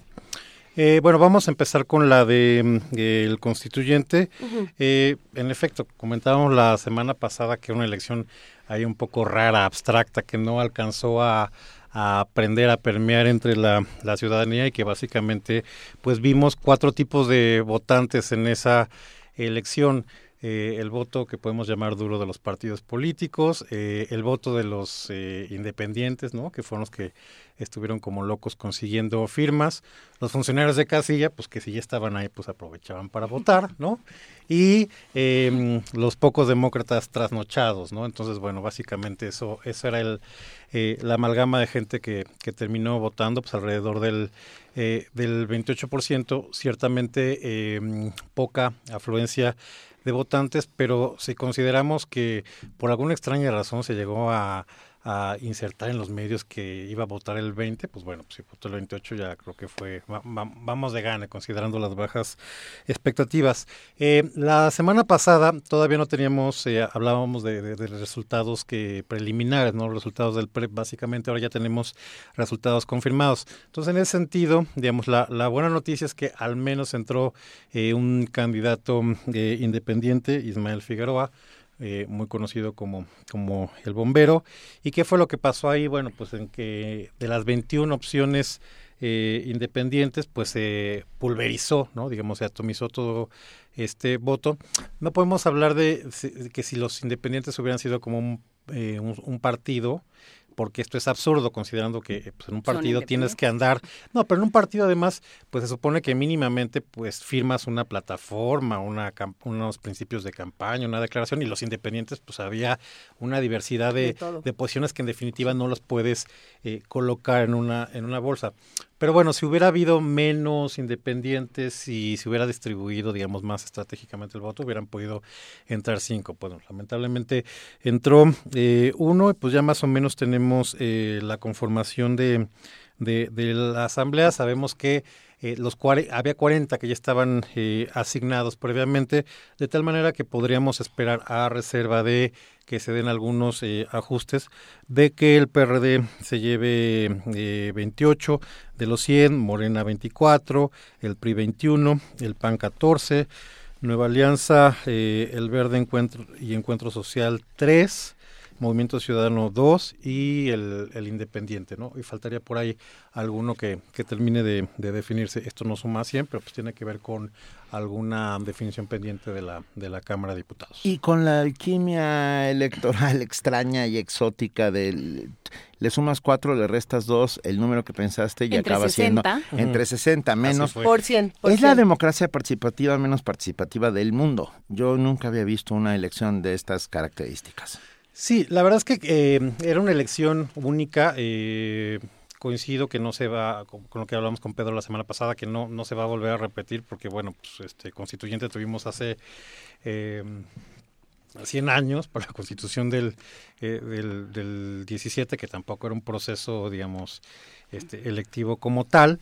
Entonces, eh, eso tuvo que ver con lo raro, con lo abstracto y lo, lo, apresurado, ¿no? Lo atropellado del, del proceso. Probablemente si la reforma política del Distrito Federal hubiera sido una prioridad y lo hubieran metido en el primer eh, paquete de reformas del año 13, pues seguramente hubiéramos tenido muchísimo más tiempo para socializar de qué se trataba y la importancia de... ¿El de año 13 ¿no? antes de nuestra era o no, cómo? Bueno, y si no se hubiera planteado como un, una, un reparto, o sea, si no se hubiera planteado ese reparto tan poco tan poco democrático Tampoco claro. de el, este el presidente escoge a tantos el jefe de gobierno escoge a tantos y, y ustedes ahí se reparten ¿eh? sí se entendía que bueno pues al, al tratarse la, la, Ciudad de México de los de la sede de los poderes federales pues que eventualmente el gobierno federal y el gobierno de la Ciudad de México pues iban a, a meter su cuchara, pero tampoco nos explicaron de manera didáctica y que nos convencieran por qué eran si... esos seis y esos seis que estaban previamente designados. Es como si los vecinos votaran por lo que sucede en mi casa. Perdón. Pues no, Así porque es. los vecinos viven en tu casa. No, no, los forma. vecinos de... Tú tienes las escrituras de la casa de los vecinos, entonces es muy, es una analogía más complicada. A ver, pero uh, lo que, lo no, que es una se analogía, decía... es una pacheque... Bueno, lo, lo, que se decía de esta, de esta elección era que de entrada no estábamos votando, no, no se iba a votar por una mayoría, sino se iba a votar por una minoría, que lo que podía hacer era, en cierto sentido, vetar o, o detener leyes que a lo mejor vinieran del PRI o vinieran del PRD y que la, y, al, y al otro lado dijeran, bueno, esto no me parece adecuado, me parece una ley que a lo mejor este, va en contra de los intereses ciudadanos. Es decir, nosotros estábamos partiendo de la idea de que íbamos a votar por una minoría. ¿no? Eh, vamos a suponer que así, así fuera, es. porque no, no era posible que ningún partido o ningún independiente, bueno, a ver, independientes eran solamente 21. 21. Eh, ningún otro partido iba a poder juntar 60 eh, 60 lugares. Es decir, sí, sí teníamos que haber pensado que íbamos partiendo de esta minoría. Pero pensando en eso, la, la gente tendría que haber salido a votar con esa idea, los que salieron a votar con qué idea salieron o, o, con qué o con qué nos quedamos de todo esto. Si hubieran salido a votar más, hubiera sido distinto o no, porque parece ser que pues el PRI de todas maneras se quedó con 21 y el PRD de todas maneras se quedó con 28. Claro, el, el, PRI, por supuesto, que no tiene fuerza política en uh -huh. la, la, Ciudad de México, pues está claramente sobre representado. Y, a ver, en efecto, sí, coincido con este planteamiento de que se iba a, eh, a salir a votar con la idea de tener un, un, proyecto, porque no olvidemos que los constituyentes, si bien van a discutir y aprobar eh, la, la, constitución, pues parten de un proyecto que ya se les va a entregar. Uh -huh. En ese sentido, me pareció muy interesante eh, en uno de estos foros que, que se organizaron sobre el constituyente, sí. una idea de, de, José Luis Luege, que era que estaba en la lista del PAN, que dijo, no, a ver, nosotros no estamos obligados a votar esto. Probablemente podríamos empezar a, eh, a recoger genuinamente, digamos, cuáles son las, las opiniones, los intereses, los, los derechos de la gente, con una técnica eh, constitucional, pues empezar a hacer un proyecto que no fuera, digamos, impuesto. y creo que también, aquí ya, ya en mi comentario, algo que creo que fue fundamental eh, para el desánimo de la gente tuvo que ver con la pobreza de las campañas. Eh, lo dije la, la inexistencia, la inexistencia de las campañas. Pues, pues, no te creas, mira. Ojalá hubiera sido inexistente yo no la pagamos. pero yo lo sé, aunque la hayamos pagado, no la vimos, la querida. La no, sí, sí, hubo, sí hubo muchos spots. A ver, en radio. ¿Qué, qué opinas, Horacio? Okay, solo en radio, no, yo no vi nada en las calles, por mira, ejemplo. Creo que se trató de hacer una, una raja política de lo del asunto del no circula, entonces bueno, pues de repente eh, todos los candidatos trajeron esto de eh, el derecho a, a, al aire limpio y que nadie contamine nuestro nuestro aire. Bueno, está muy bien eso, pero si no hubiéramos pasado por la por la emergencia, ¿no? Por, por la contingencia, pues probablemente nadie hubiera traído como estandarte eh, de, de, batalla el, el asunto de, de, de, la calidad del aire, pues ya se quería elevar a, a rango constitucional. En fin, creo que hubo mucho de, de, de, oportunismo, malas campañas, los partidos no hicieron la parte que le correspondía para poder eh, socializarlo y bueno, pues vamos a ver ahora el desarrollo de, de la constitución eh, y pues pasamos si quieren a comentar ya los eh, resultados a nivel nacional, ¿no? Sí, yo eh, nada más la, la, semana pasada, una de las últimas preguntas que le hacíamos a, al doctor Pedro Salazar y a ti, Horacio Vives, era si, qué habíamos aprendido de esta, de esta elección de constituyente. Y, eh, y los dos dijeron de alguna manera que puesto que no se iba a repetir, pues no había gran aprendizaje que hacer y yo no estoy tan segura, ¿no? Esto que decimos de las campañas, por ejemplo, ¿no? O sea, yo sí creo, lo, lo comentó aquí también Lorenzo Meyer el, el, viernes, o sea, ha sido un tema que ha regresado, ¿no? Es decir, la pobreza, la, el dar por hecho, tú me vas a dar el dinero, yo voy a hacer la campaña, vas a votar o no vas a votar, me da lo mismo, ¿no? De todas maneras, eh, digamos, el, el, la maquinita sigue, ¿no? Entonces que, que, haya, o sea, digamos como que esto, esto sigue eh, produciendo, sigue reproduciendo, lo de menos es lo que reproduzca o lo que produzca, ¿no? Va, va a seguir, porque así están hechas las reglas. Y, y de pronto sí hay, hubo una enorme, eh, pues un enorme desdén por los ciudadanos, ¿no? Una, una forma de decir, pues de todas maneras vas a votar y de todas maneras esto va a seguir y yo voy a seguir en mi lugar. Y entonces me da lo mismo, voy a ocupar sí. mis minuto y medio de aire a no decir nada. Claro. Sí, creo que los de los pocos aprendizajes que, que nos quedan, eh, pues está el hecho de que eh, hubo esta apatía porque pues prácticamente el, el, el 40% de, de ese reparto ya estaba asignado, entonces la gente lo vio con, con mucho desdén. Y la otra tiene que ver con que no se elegían autoridades que directamente eh, te afectaran, que te representaran, digamos, este tu delegado, ¿no? Porque te preocupan los temas de seguridad, de basura, de agua, Bacheo. de violencia, en fin, todo, todo ese tipo de, eh, de cuestiones. Y pues de alguna manera también sirvió para ver cómo se están eh, posicionando la, las, las fuerzas en el, en el Distrito Federal. Esto es, en efecto, sí, Morena se confirma como, como primera fuerza, dato que ya conocíamos de las elecciones eh, eh, del año pasado. Tampoco es que el, que el PRD se, se pulverizó, digamos, no, no, eh, en ese sentido, bueno, pues Morena se llevó 22 eh, electos y el PRD 19, pues tampoco es que fue así, digamos, eh, eh, que le ganó por, por goliza, pero se confirma, digamos, esta, esta tendencia y esta presencia de que Morena le empieza a, arrebatar cada vez más espacios entre los votantes eh, al PRD en la, en la Ciudad de México. ¿Y en el resto del país? Bueno, en el resto... Aunque no quita lugares, digo, sí tiene una presencia bien interesante, ¿no? Así es, mira, eh, pues mira, muy brevemente, tal vez la, la, la parte... Eh, negativo, la parte que no cumple con las expectativas es que, eh, en efecto, las últimas semanas parecía que los candidatos de Veracruz y de Zacatecas pues iban a ser eh, muy competitivos y eventualmente había como esta expectativa de que pudieran ganar en una elección de mayoría en el que pues, el ganador se lleva todo y el perdedor no se lleva nada, pues esa, esa parte, digamos, se pierde. Pero, eh, pues en, algunos datos, por lo menos Morena ya va a tener eh, presencia en los congresos locales de Aguascalientes, de Baja California, eh, de Chihuahua, de Durango, de Hidalgo, eh, de Oaxaca va a tener siete, digamos, aquí va a ser una bancada importante, en Quintana Roo, en, en Sinaloa, eh, y en, en, Veracruz, por supuesto, va a eh, tener tres. Entonces, ya empieza, digamos, a, a, juntar ah. eh, algunos eh, espacios en distintos rincones del país. Baja California es una sorpresa, ¿eh? Sí. Ah, porque ahí sí el voto de castigo de, del panismo, el voto de castigo de la ciudad, mentira, no es del panismo, es de la ciudadanía al PRI, fue amplio y notorio. pero se decantó hacia el panismo y de repente el que aparezcan diputaciones para el PRD me, me parece importante. Para Morena. digo, para Morena, perdón, perdón, me parece perdón, me parece importantísimo. Sí, digamos, el, el, caso de Baja California son tres, más o menos va a tener el, el, el 12%. Pero ya que tocamos el, el caso de Baja California, eh, quiero mm, eh, traer a colación una elección que es muy interesante, que fue el municipio de, de mm, Tijuana.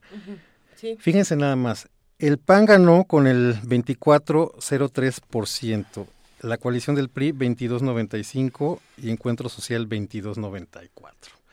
Eh, esto abre muchas eh, interrogantes porque si pensamos que el ganador tiene el 24% del voto, esto es 76%, no voto por él, y además la participación fue muy baja porque no había elecciones para eh, gobernador, pues en, en, definitiva nos hace pensar, bueno, cuál es la legitimidad y el respaldo que va a tener pues un gobierno eh, con estas características, ¿no? Digamos, este es uno de los datos interesantes de, de la elección del municipio de Tijuana, porque eventualmente si vemos que una elección se va a tercios, como ya ha pasado en otros eh, órdenes de, de, gobierno, pues esto eh, abre la interrogante de cómo va a gobernar y si eventualmente pues vale la pena hacer algún tipo de, coalición o de alianzas, ¿no? Y la segunda vuelta, que pues, saben que yo estoy absolutamente en contra, ¿no?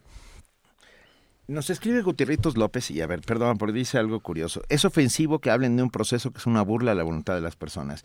Ofensivo sería que no lo hiciéramos. Quiero decir, si no tratamos los temas de coyuntura, si no los ponemos sobre la mesa, si no los discutimos, nos va a seguir pasando y la voluntad de las personas cada vez será más vilipendiada, querido Gutierritos. Eh, de eso se trata. Aquí lo que hacemos es análisis de la mejor manera posible y se escuchan todos. Podemos no estar de acuerdo, pero la cosa es discutir los temas, ¿no? Pero, pero también, bueno, hay algo interesante y es que está, o sea, esta es una de las muchísimas muestras de la inconformidad que queda en el país después de elecciones como estas, ¿no? Tanto en la ciudad como en el resto de los estados. Eh, sí ocurre que la gente está furiosa y que se siente eh, exhausta de estar luchando contra la nada, ¿no? Contra lo que ni siquiera puede alcanzar a, ni siquiera podemos alcanzar a distinguir, ¿no? Es, es, complejo. ¿Qué pasa entonces con todos los que salieron a votar o no salieron a votar y quedan con esa, con esa sensación? Pues mira, creo que una de las eh, lecciones más importantes que nos queda es que el voto sirve y que el voto puede servir para premiar, pero en este caso sirvió para castigar. Para castigar. Eh, y claramente el principal afectado, el principal señalado, pues fue el PRI. Eh, ¿Por qué? Pues porque ya se vino la acumulación de todos estos grandes hitos y todos estos escándalos y todos estos problemas que ha habido a lo largo del sexenio. Reflejada la Casa Blanca, se ve reflejado eh, Ayotzinapa, los escándalos de corrupción, la negativa para firmarlas recientemente, ¿no? Las leyes anticorrupción, el desdén con lo que trataron el esfuerzo ciudadano en la firma de, de la ley 3 de 3. Exacto, entonces creo que eso es lo, lo que está reflejando este, mm, este voto, pero yo creo que también hay que ser muy cuidadosos con, con las expectativas. Veamos, por ejemplo, lo que ocurrió el año pasado con el caso Nuevo León, Jaime Rodríguez el Bronco. Uno de los estandartes de campaña era eh, Rodrigo Medina eh, a rendir cuentas y a la cárcel empezaron a, pasar, a transcurrir las primeras semanas, los primeros meses y, y la, ciudad, la ciudadanía se preguntaba, bueno, pues ¿qué pasó? la narrativa, no, bueno, pues es que es un proceso, la investigación, en fin, una, una serie de cosas. Viene el escándalo del motín de Topo Chipco, los, em, eh, las muertes, en fin, todo esto que, que lamentablemente ocurrió. Y de, en, en, menor medida vuelve a tropezar con la misma piedra porque vuelve a pasar algo de menor magnitud ciertamente en Topo Chico y ahí es donde en efecto coincidencia o no ya eh, se anuncia digamos todo el, eh, las acciones para, para mm, eh, quitar los bienes de Rodrigo Medina, familiares y demás, cosa que, que pasó eh, hace dos semanas. A lo que voy es que em, tampoco hay que fundar las expectativas o que, o, que todas las... ¿Promesas de campaña? Más que las promesas de campañas, que una cosa que yo veo peligrosa en términos del ambiente y tiene que ver con este malestar que señalaba Luisa, es que si si no meten a, a, los gobernadores que están saliendo a la cárcel, es como si esto no hubiera tenido eh, ningún tipo de, razón y como si ese fuera, digamos, el móvil que llevó a eh, la ciudadanía a en muchos de los casos a la alternancia. Por supuesto que hay casos que se ven eh, pues como muy sólidos en términos de, de, armar las, las denuncias, las investigaciones y que probablemente terminen en una cosa penal. Lo señalábamos en ocasiones anteriores, típicamente el caso de los Duarte, ¿no? También comentado en, en, en, esta, en esta mesa. Pero que tampoco se convierta en una cosa de que si no los metes eh, a la cárcel, pues en definitiva no sirvió, ¿no? Horacio Vives, ¿tenemos datos de municipios ganados por partidos? Eh, Sí, por supuesto. Bueno, puede ser una lista. Sí, pero em, nada más así como por encima, pues. Municipios ganados por quién, por ejemplo. Por, por, el, por Morena, por ejemplo.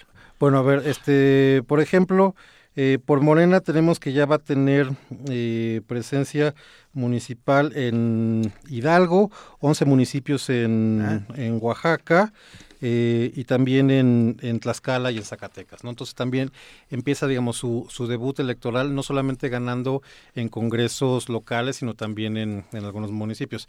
Veracruz, que tuvo una presencia importante, un desempeño importante en Morena, no hubo elecciones municipales. Recordemos que eh, de nueva cuenta Veracruz, eh, digo, van a vivir permanentemente en elecciones porque tuvieron la federal el año pasado, ahora lo de gobernador, en 17 tienen la de eh, municipios y bueno, pues en 18 la, la, presidencial y entonces en 17 vamos a tener elecciones en Veracruz para municipios y para gobernador en, en Estado de México eh, Coahuila y Nayarit. Y otra cosa que me parece importante señalar de los resultados electorales, fíjense nada más este dato. Por primera vez, el PAN, el PRI, perdón, no va a gobernar a la mitad de la población. Se va a quedar en el 49.23%. Esto es muy interesante porque ni siquiera en la, en la época en la cual el PAN fue mm, eh, gobierno federal que tuvo la presidencia, el PRI siguió manteniendo mayoría de población gobernada em, a nivel eh, local. Entonces, con datos de, del censo intercensal del 2015, pues sabemos que eh, cuando entren estos gobernadores en, en el cargo, pues menos de la mitad de la población va a ser gobernada por el PRI y también va a ser la primera vez que solo, y esto lo pongo entre comillas, va a tener 16 gobernadores. Entonces esto va a ser interesante porque pues la CONAGO, por supuesto, va a adquirir, digamos, otra otra relevancia y otra relación y otra composición de fuerzas y, relación con, con, el Ejecutivo. Entonces van a haber cosas interesantes en los próximos meses en el país. Y la CONAGO sin duda es un método de acción y de coacción, ¿eh? Así es. Perdón, con eh, ¿Y qué, qué, hacemos con las alianzas? O sea, porque vamos de aquí, vamos al 2018. ¿no? Y ya están, ya se está preparando, ya se están realineando. Yo creo que también una de los de las enseñanzas que nos deja esta elección es el PRI está dividido y cuidado con el fuego cruzado. Y rémoras hay muchas, pero esa es otra Rémoras hay muchas, Luisa ya se va a pelear con el verde y el verde y el detrás Horacio muy contento. Pero a ver, antes de pelearnos con el verde, que es uno de nuestros deportes favoritos, sí, este más bien eh, cómo queda cómo qué va a pasar con estas alianzas no porque eso eh, a la hora de, pensar en una elección presidencial pues, se van a poner las cosas distintas no aprendimos que el PRI está dividido que Morena está pesando y que por obvias razones va a pesar mucho más en la presidencial este y que y, y que las alianzas son muy útiles sí pero pero qué tanto se pueden utilizar eh, bueno, pues en definitiva, el PRI va a seguir con su fiel aliado y escudero, el, verde. Esto parece eh, muy claro. Fíjense nada más que eh, interesante. ¿Y Nueva Alianza? Porque Nueva Alianza también estuvo ahí involucrado. Nueva Alianza ha sido aliado de, mm, del PRI. Pues ni bien terminó la elección presidencial del 12, que fue Gabriel Cuadri, pero a partir de ahí han ido prácticamente en todas. Caso curioso eh, va a ser el PT, que va a ser? Porque no nos olvidemos que muy partido de izquierda y, todo lo que quieras, pero fue en la coalición en, en Aguascalientes, fue en la coalición en, en, Querétaro el año pasado, en fin, pues obviamente en esta dinámica de, la supervivencia puede ser cualquier cosa. ¿Cuál es la novedad aquí? Pues en definitiva, eh, el asunto del, del, éxito, al menos en, en estas elecciones, del PRD y del PAN. Creo que en, en las próximas eh, semanas y meses, pues por lo menos se tendría que dar eh, pues, que los líderes platiquen, que vayan viendo qué cosa, porque no olvidemos, o sea, desde el punto de vista, perdón, de, de lo que se supone que son las ideologías partidistas, pues es una alianza que por lo menos hace que uno levante la ceja. Sí, es, por lo menos. Por lo menos. Es una alianza complicada porque además, pues si consideramos el, el antecedente de 2006 de, de, López Obrador en contra de Felipe Calderón, pues pensaríamos que ya no, no habría manera de que pudieran eh, volverse a juntar de manera civilizada. Pero eh, vamos a, a, quitarle, digamos, eh, drama y, efectismo a, a esta relación. En primer lugar, pues López Obrador ya no está en el PRD, entonces para lo que queda del PRD se podría sentir en mucho más libertad de eh, acercarse a una alianza. Vaya, si es que algo queda del PRD, pero ok. Lo que quede es. Y la otra cosa que es importante, pues veamos la, mm, la, historia. Eh, cuando lo que ha sido la izquierda o la derecha eh, se han juntado con, en un objetivo común que es luchar electoralmente contra el PRI, pues ha, habido acercamientos importantes. Berto, Maquillo, en fin, digamos, han habido episodios de colaboración eh, entre estos actores que aparentemente eh, pues pensarían que no por, por, cuestiones ideológicas no tendrían mucha eh, afinidad. Pensemos además que si la elección del 18 tiene pues una, una densidad particular. Sería pues en, alguna medida no sé si grave pero de llamar la atención que tanto PRD como PAN, que son eh, particularmente por la situación en la que está el PRD, que son los partidos nacionales más importantes, que no fueran con candidato propio. En ese sentido, pues en el PRD ya han dado muestras de que hay una discusión interna. Eh, recordemos una declaración del, del senador Miguel Barbosa que a mí me llamó muchísimo la atención antes de las de las elecciones, que además se supone pues que iban a a cobijar y a arropar y a, proteger y a defender la alianza para, el 5 de junio. Y Miguel Barbosa dijo, no, bueno, pues es que eh, al 18 vamos con eh, Miguel Ángel Mancera. Entonces, sí, claramente hay una parte del PRD que, que está pensando que pueden ir, eh, independientemente de sus probabilidades, con un, con un candidato propio. Eh, eventualmente, yo creo que un buen experimento para ver si esta alianza funciona puede ser el, el, Estado de México. Eh, hasta antes de, el famoso laboratorio. Siempre se habla del Estado se habla del, laboratorio por tratarse. Ese laboratorio exacto digamos hasta antes del 5 de junio pues todo el mundo hubiera pensado que obviamente tendría que refrendar en el 17 el triunfo del PRI, porque además es el estado del presidente de la República y que le iban a apostar todo para que, digamos, antes de empezar como tal la, la contienda hacia el, hacia el 18, pues no se viera esa muestra de, debilidad en el en el PRI. Eh, y pensemos que hace eh, seis años, pues la verdad es que las, las candidaturas por ir divididas fueron eh, poco exitosas. La eh, Luis Felipe Bravo Mena con el PAN y, el PRD fue Alejandro Encinas. Pero ahora el escenario ha cambiado. Creo que están puestos los incentivos para pues, tratar de ver si hacen una, mm, una, una alianza y si en definitiva lograran eh, sacar al PRI del Estado de México, bueno, pues ya sería la, la confirmación de, de la debacle, ¿no? Yo lo veo muy difícil, ¿eh? Lo veo francamente complicado, Luisa. Hay, muchas cosas que se van a quedar eh, en preguntas y que vamos a tener que resolver con el doctor Horacio Vives en una futura mesa, porque el, tiempo comienza a terminarse, pero Horacio... El tiempo es implacable. con, qué, ¿Con qué cerramos? ¿Con qué nos quedamos finalmente de todas estas reflexiones? Bueno, nos quedamos con que eh, habrá que ser muy eh, observador, estar al pendiente de cómo se dan los procesos de eh, de transición, creo que como nunca van a llamar la atención, digamos, cuál es el, el estado en el que los gobiernos eh, salientes que pues van a tratar de eh, meter la, la, mayor cantidad de basura debajo, de la, alfombra, exactamente, pues andar muy, muy atentos de, qué ocurre con estos procesos de, transición eh, de gobierno, la mm, importancia eh, del voto y bueno, pues seguir eh, eh, politizados, informándonos de cara a los siguientes procesos electorales. Horacio Vives, en otra ocasión que no tenga nada que ver con esta mesa, me gustaría preguntarte para, para el futuro, ¿qué fue de Kumamoto? Hablando de los independientes y de cuáles sí eran independientes y cuáles no, ¿qué ha pasado con, Kumamoto? Pues mira, eh, el, asunto de los independientes es que es muy distinto si vas a, un cargo ejecutivo que uno legislativo. Y en el caso de, de Kumamoto, pues obviamente no, eh, no va a poder eh, andar pasando leyes a menos de que convenza a los partidos. Pero creo que su presencia eh, testimonial es importante y tendrá que multiplicarse en ese sentido. Me parece bien que esté ahí ya es un gran signo. Que haya más. Y que haya más. Muchísimas gracias. Muchísimas gracias, doctor Horacio Vives. Como siempre, es un inmenso placer tenerte ahora sí, no con nosotros, sino entre nosotros. Así es, muchísimas gracias y muchos éxitos para mañana, su programa de aniversario, muchas felicitaciones. Eh, ahí estaremos pendientes escuchándolos. Sí, invítenme a todos. Vente, Acuérdense que pueden venir, todo el mundo puede venir mañana a, a la sala Julián Carrillo a partir de las 7 de la mañana, aquí vamos a estar. Si quiere usted leer la poesía necesaria, va, eh, se va a dar, se van a abrir los micrófonos para la lectura de poesía necesaria. Y nos va a dar mucho gusto vernos a los ojos, poder darnos la mano, abrazarnos, saber que estamos haciendo comunidad.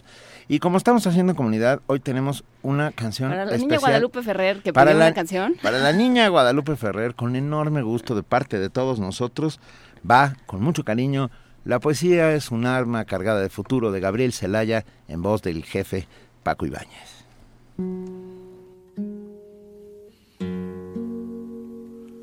Cuando ya nada se espera personalmente saltante, más se palpita y se sigue más acá de la conciencia, fieramente existiendo, ciegamente afirmando, como un pulso que golpea las tinieblas, que golpea las tinieblas. Cuando se miran de frente los vertiginosos ojos claros de la muerte, se dicen las verdades, las bárbaras, terribles, amorosas crueldades, amorosas crueldades.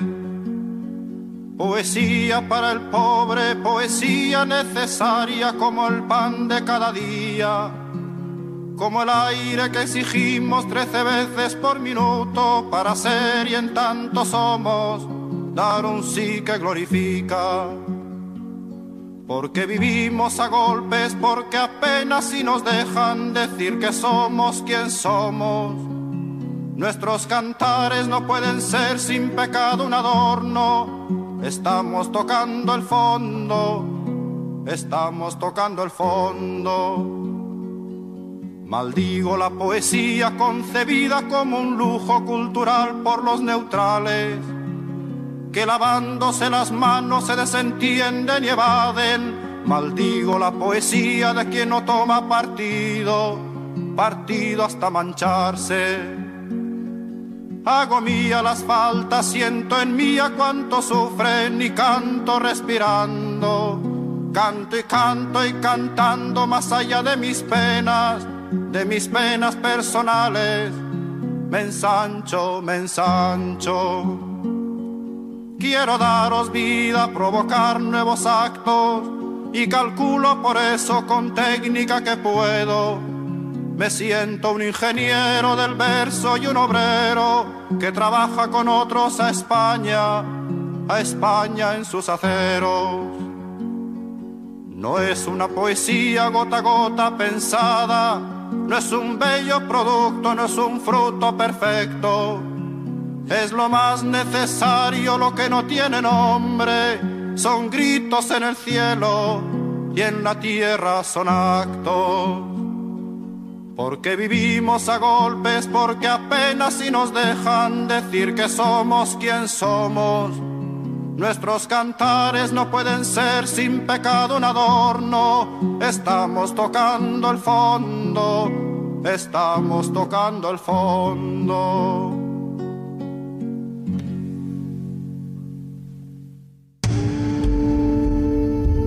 Movimiento. Donde todos rugen, el puma ronronea.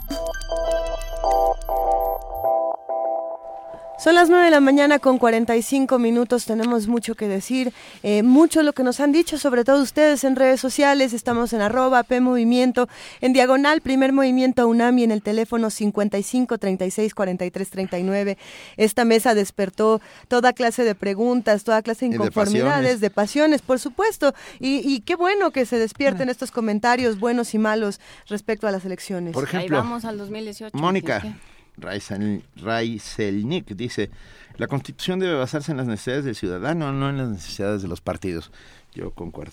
Aquí, eh, Vanguardia Vieja nos plantea una pregunta que a mí me resulta muy interesante y que a ver si vamos respondiendo entre todos eh, y si vamos subiendo datos duros también. Dice, ¿cuánto costó el voto en la Ciudad de México por cada uno de los partidos, considerando que Morena no aceptó presupuesto? Y también nos recuerda que hoy es el debate en España de sus candidatos, entre comillas, ¿no?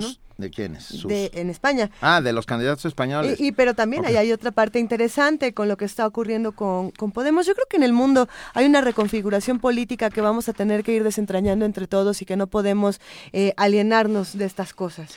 A ver, eh, mensaje a toda la comunidad del primer movimiento, por favor.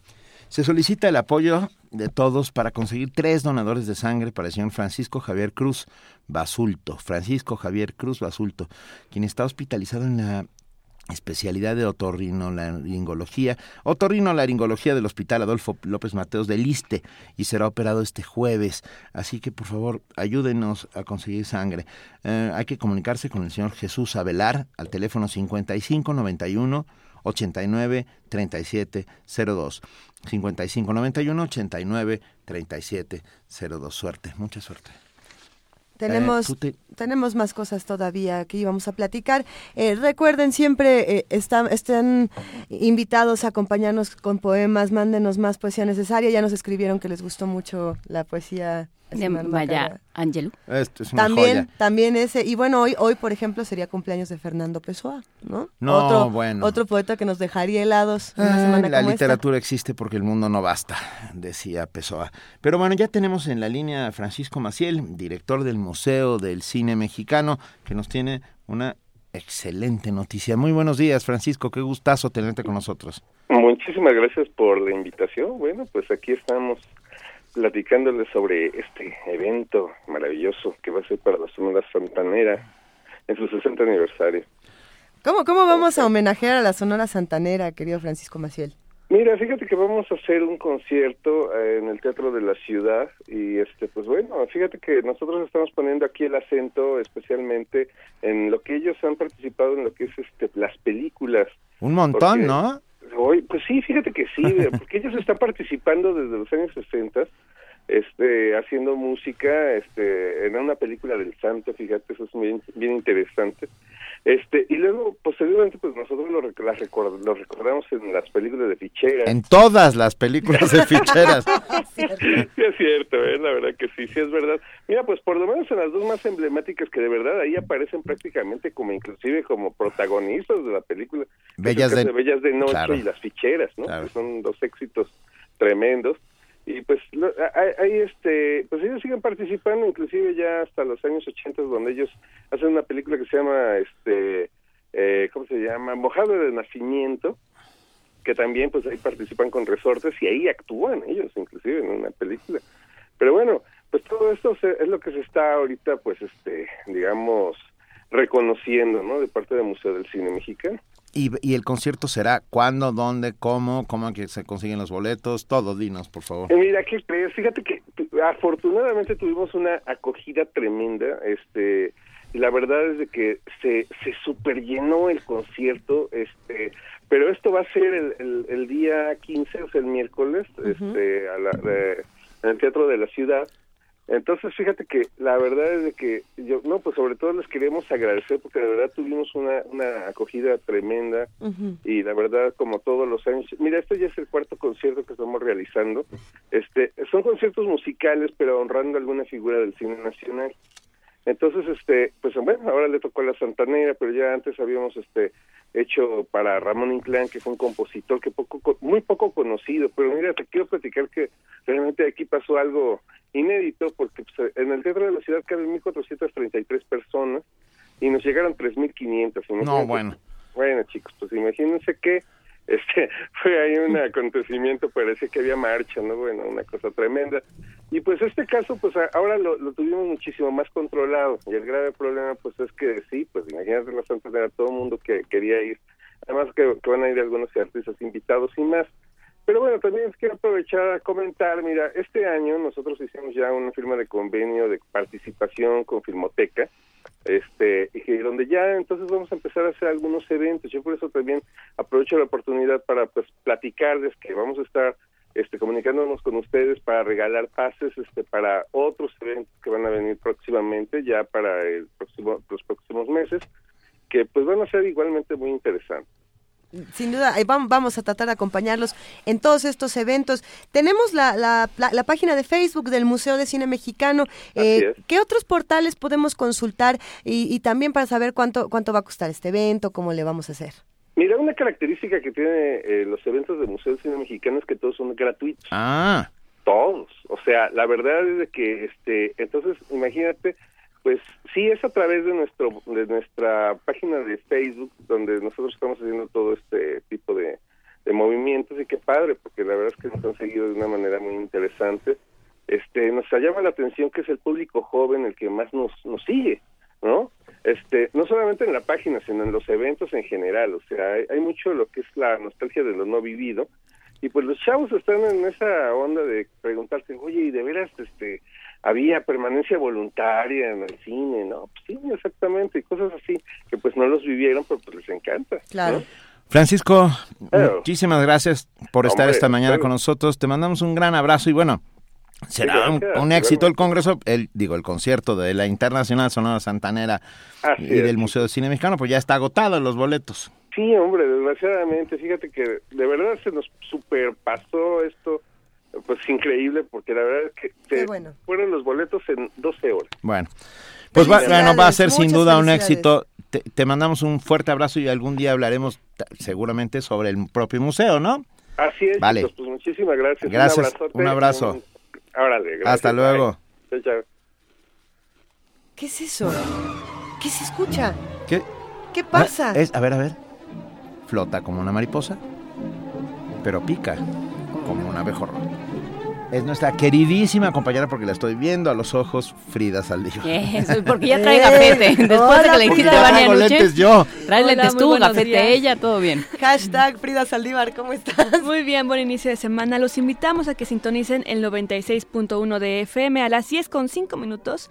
Escuchen Derecho a Debate, un programa sobre derechos humanos. A la una de la tarde escuchen el espacio informativo Prisma RU y hoy estrenamos tanto en FM como en AM Carlos Monsiváis Retrospectiva Conversaciones en torno a la vida, obra y repercusión de Carlos Monsiváis en la sociedad mexicana. Esto será en AM, FM, en AM, lunes a viernes a las 11 horas, con retransmisión a las 19.30 horas. Hoy, en FM. Hoy Juana Inés de esa. Sí, Hoy sí. yo entrevisté a José Woldenberg. Ah. Mm, ¿Para qué sirve la Perdón, perdón que te interrumpí. No, está bien. Los horarios en FM es lunes a viernes de 4 a 5 con retransmisión a las 20 horas con Nuce, Mario Conde, como mencionaste, Juana Inés de Esa, Luis Flores, Luis Iglesias y Benito Taibo. Produce Silvia Cruz Jiménez. Y para conocer más sobre el jazz canadiense, sintonicen Panorama del Jazz a las 7 de la noche. Cambiando en el 860 de AM a las 2 de la tarde, conozcan la oferta de la Feria de los Libros, conocido por Arfaxado Ortiz. Y en los históricos de Radio UNAM, en La llave, la clave, la nave, el ave del tiempo, escritores vistos por escritores, Kafka visto por Giovanni Papini. wow. Wow. Ay, me emocioné, perdón. 11 de la noche en el 860 de AM. Nos desvelamos, que así sea. Y recuerden que mañana tenemos la transmisión desde la sala Julián Carrillo. Los detalles con nuestra jefa de información, Juana Inés de esa. Eh, sí, eh, muchísimas gracias, Frida. Eso fue como un momento. Sí, lo estamos haciendo como noticiero inglés. Uh, it's a este, pleasure to have you En efecto, en efecto, Frida Saldívar, Benito Luisa, vamos a, este, vamos a estar mañana transmitiendo tanto Prisma RU como Resistencia Modulada como Primer Movimiento, por supuesto, se van a estar transmitiendo en vivo desde la sala Julián Carrillo, la sala que está aquí mismo en Radio UNAM, en, la, en el primer piso. Van a poder venir, vengan, tenemos regalos, este, tenemos nuestra caja mágica se va, se va a transportar. Yo voy a traer unos libritos. Pues, ándale que no se vea, que, se vea la voluntad. Que se vea la voluntad, sí. Entonces vamos a tener libros de la caja mágica, vamos a tener una playera firmada por los Pumas. Esa la, yo la cambio por mis libros. no, fíjate que no.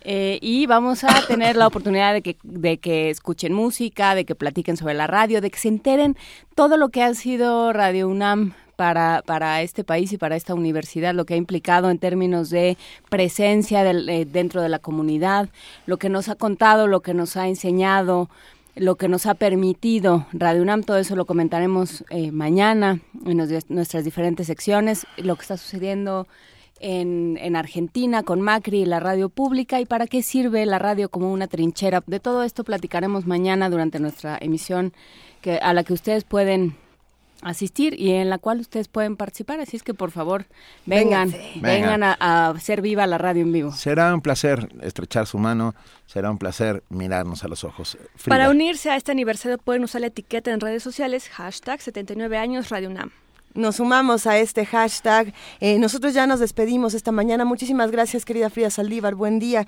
Eh, nos vamos a despedir con una canción de este grupo musical DD, como si fueran los los algo así. Este grupo inglés que se formó en 1979 eh, por Matt Johnson y seguramente algunos de nuestros queridos radioescuchas han escuchado el Mind Bomb, el Infecte de estos discos emblemáticos de, la música inglesa, así como el Dusk, donde hay una canción que viene mucho a cuento con lo que ocurrió eh, en los pasados días con la muerte de Cristina Grimi, con, con la masacre en Orlando. Eh, el amor será más fuerte que la muerte y el amor va a triunfar sobre todas las cosas como, como el discurso que va a ganarle a todos los discursos de odio, por eso esta canción se llama Love is Stronger Than Death.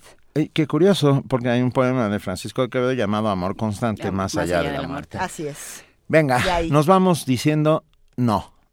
No a la violencia, no a la homofobia, no a la misoginia, sí a la palabra. Gracias, Juana Inés de esa. Gracias, Luisa Iglesias. Gracias, querido Benito Taibo. Esto fue Primer Movimiento. El mundo desde la universidad y Love is Stronger Than Death.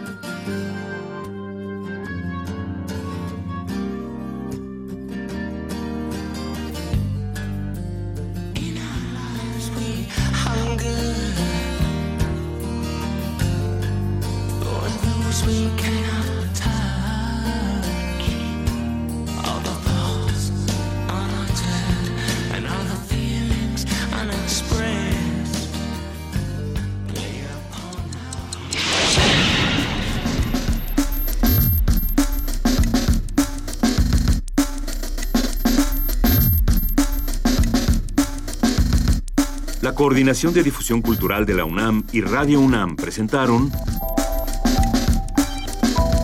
Primer movimiento. El mundo desde la universidad.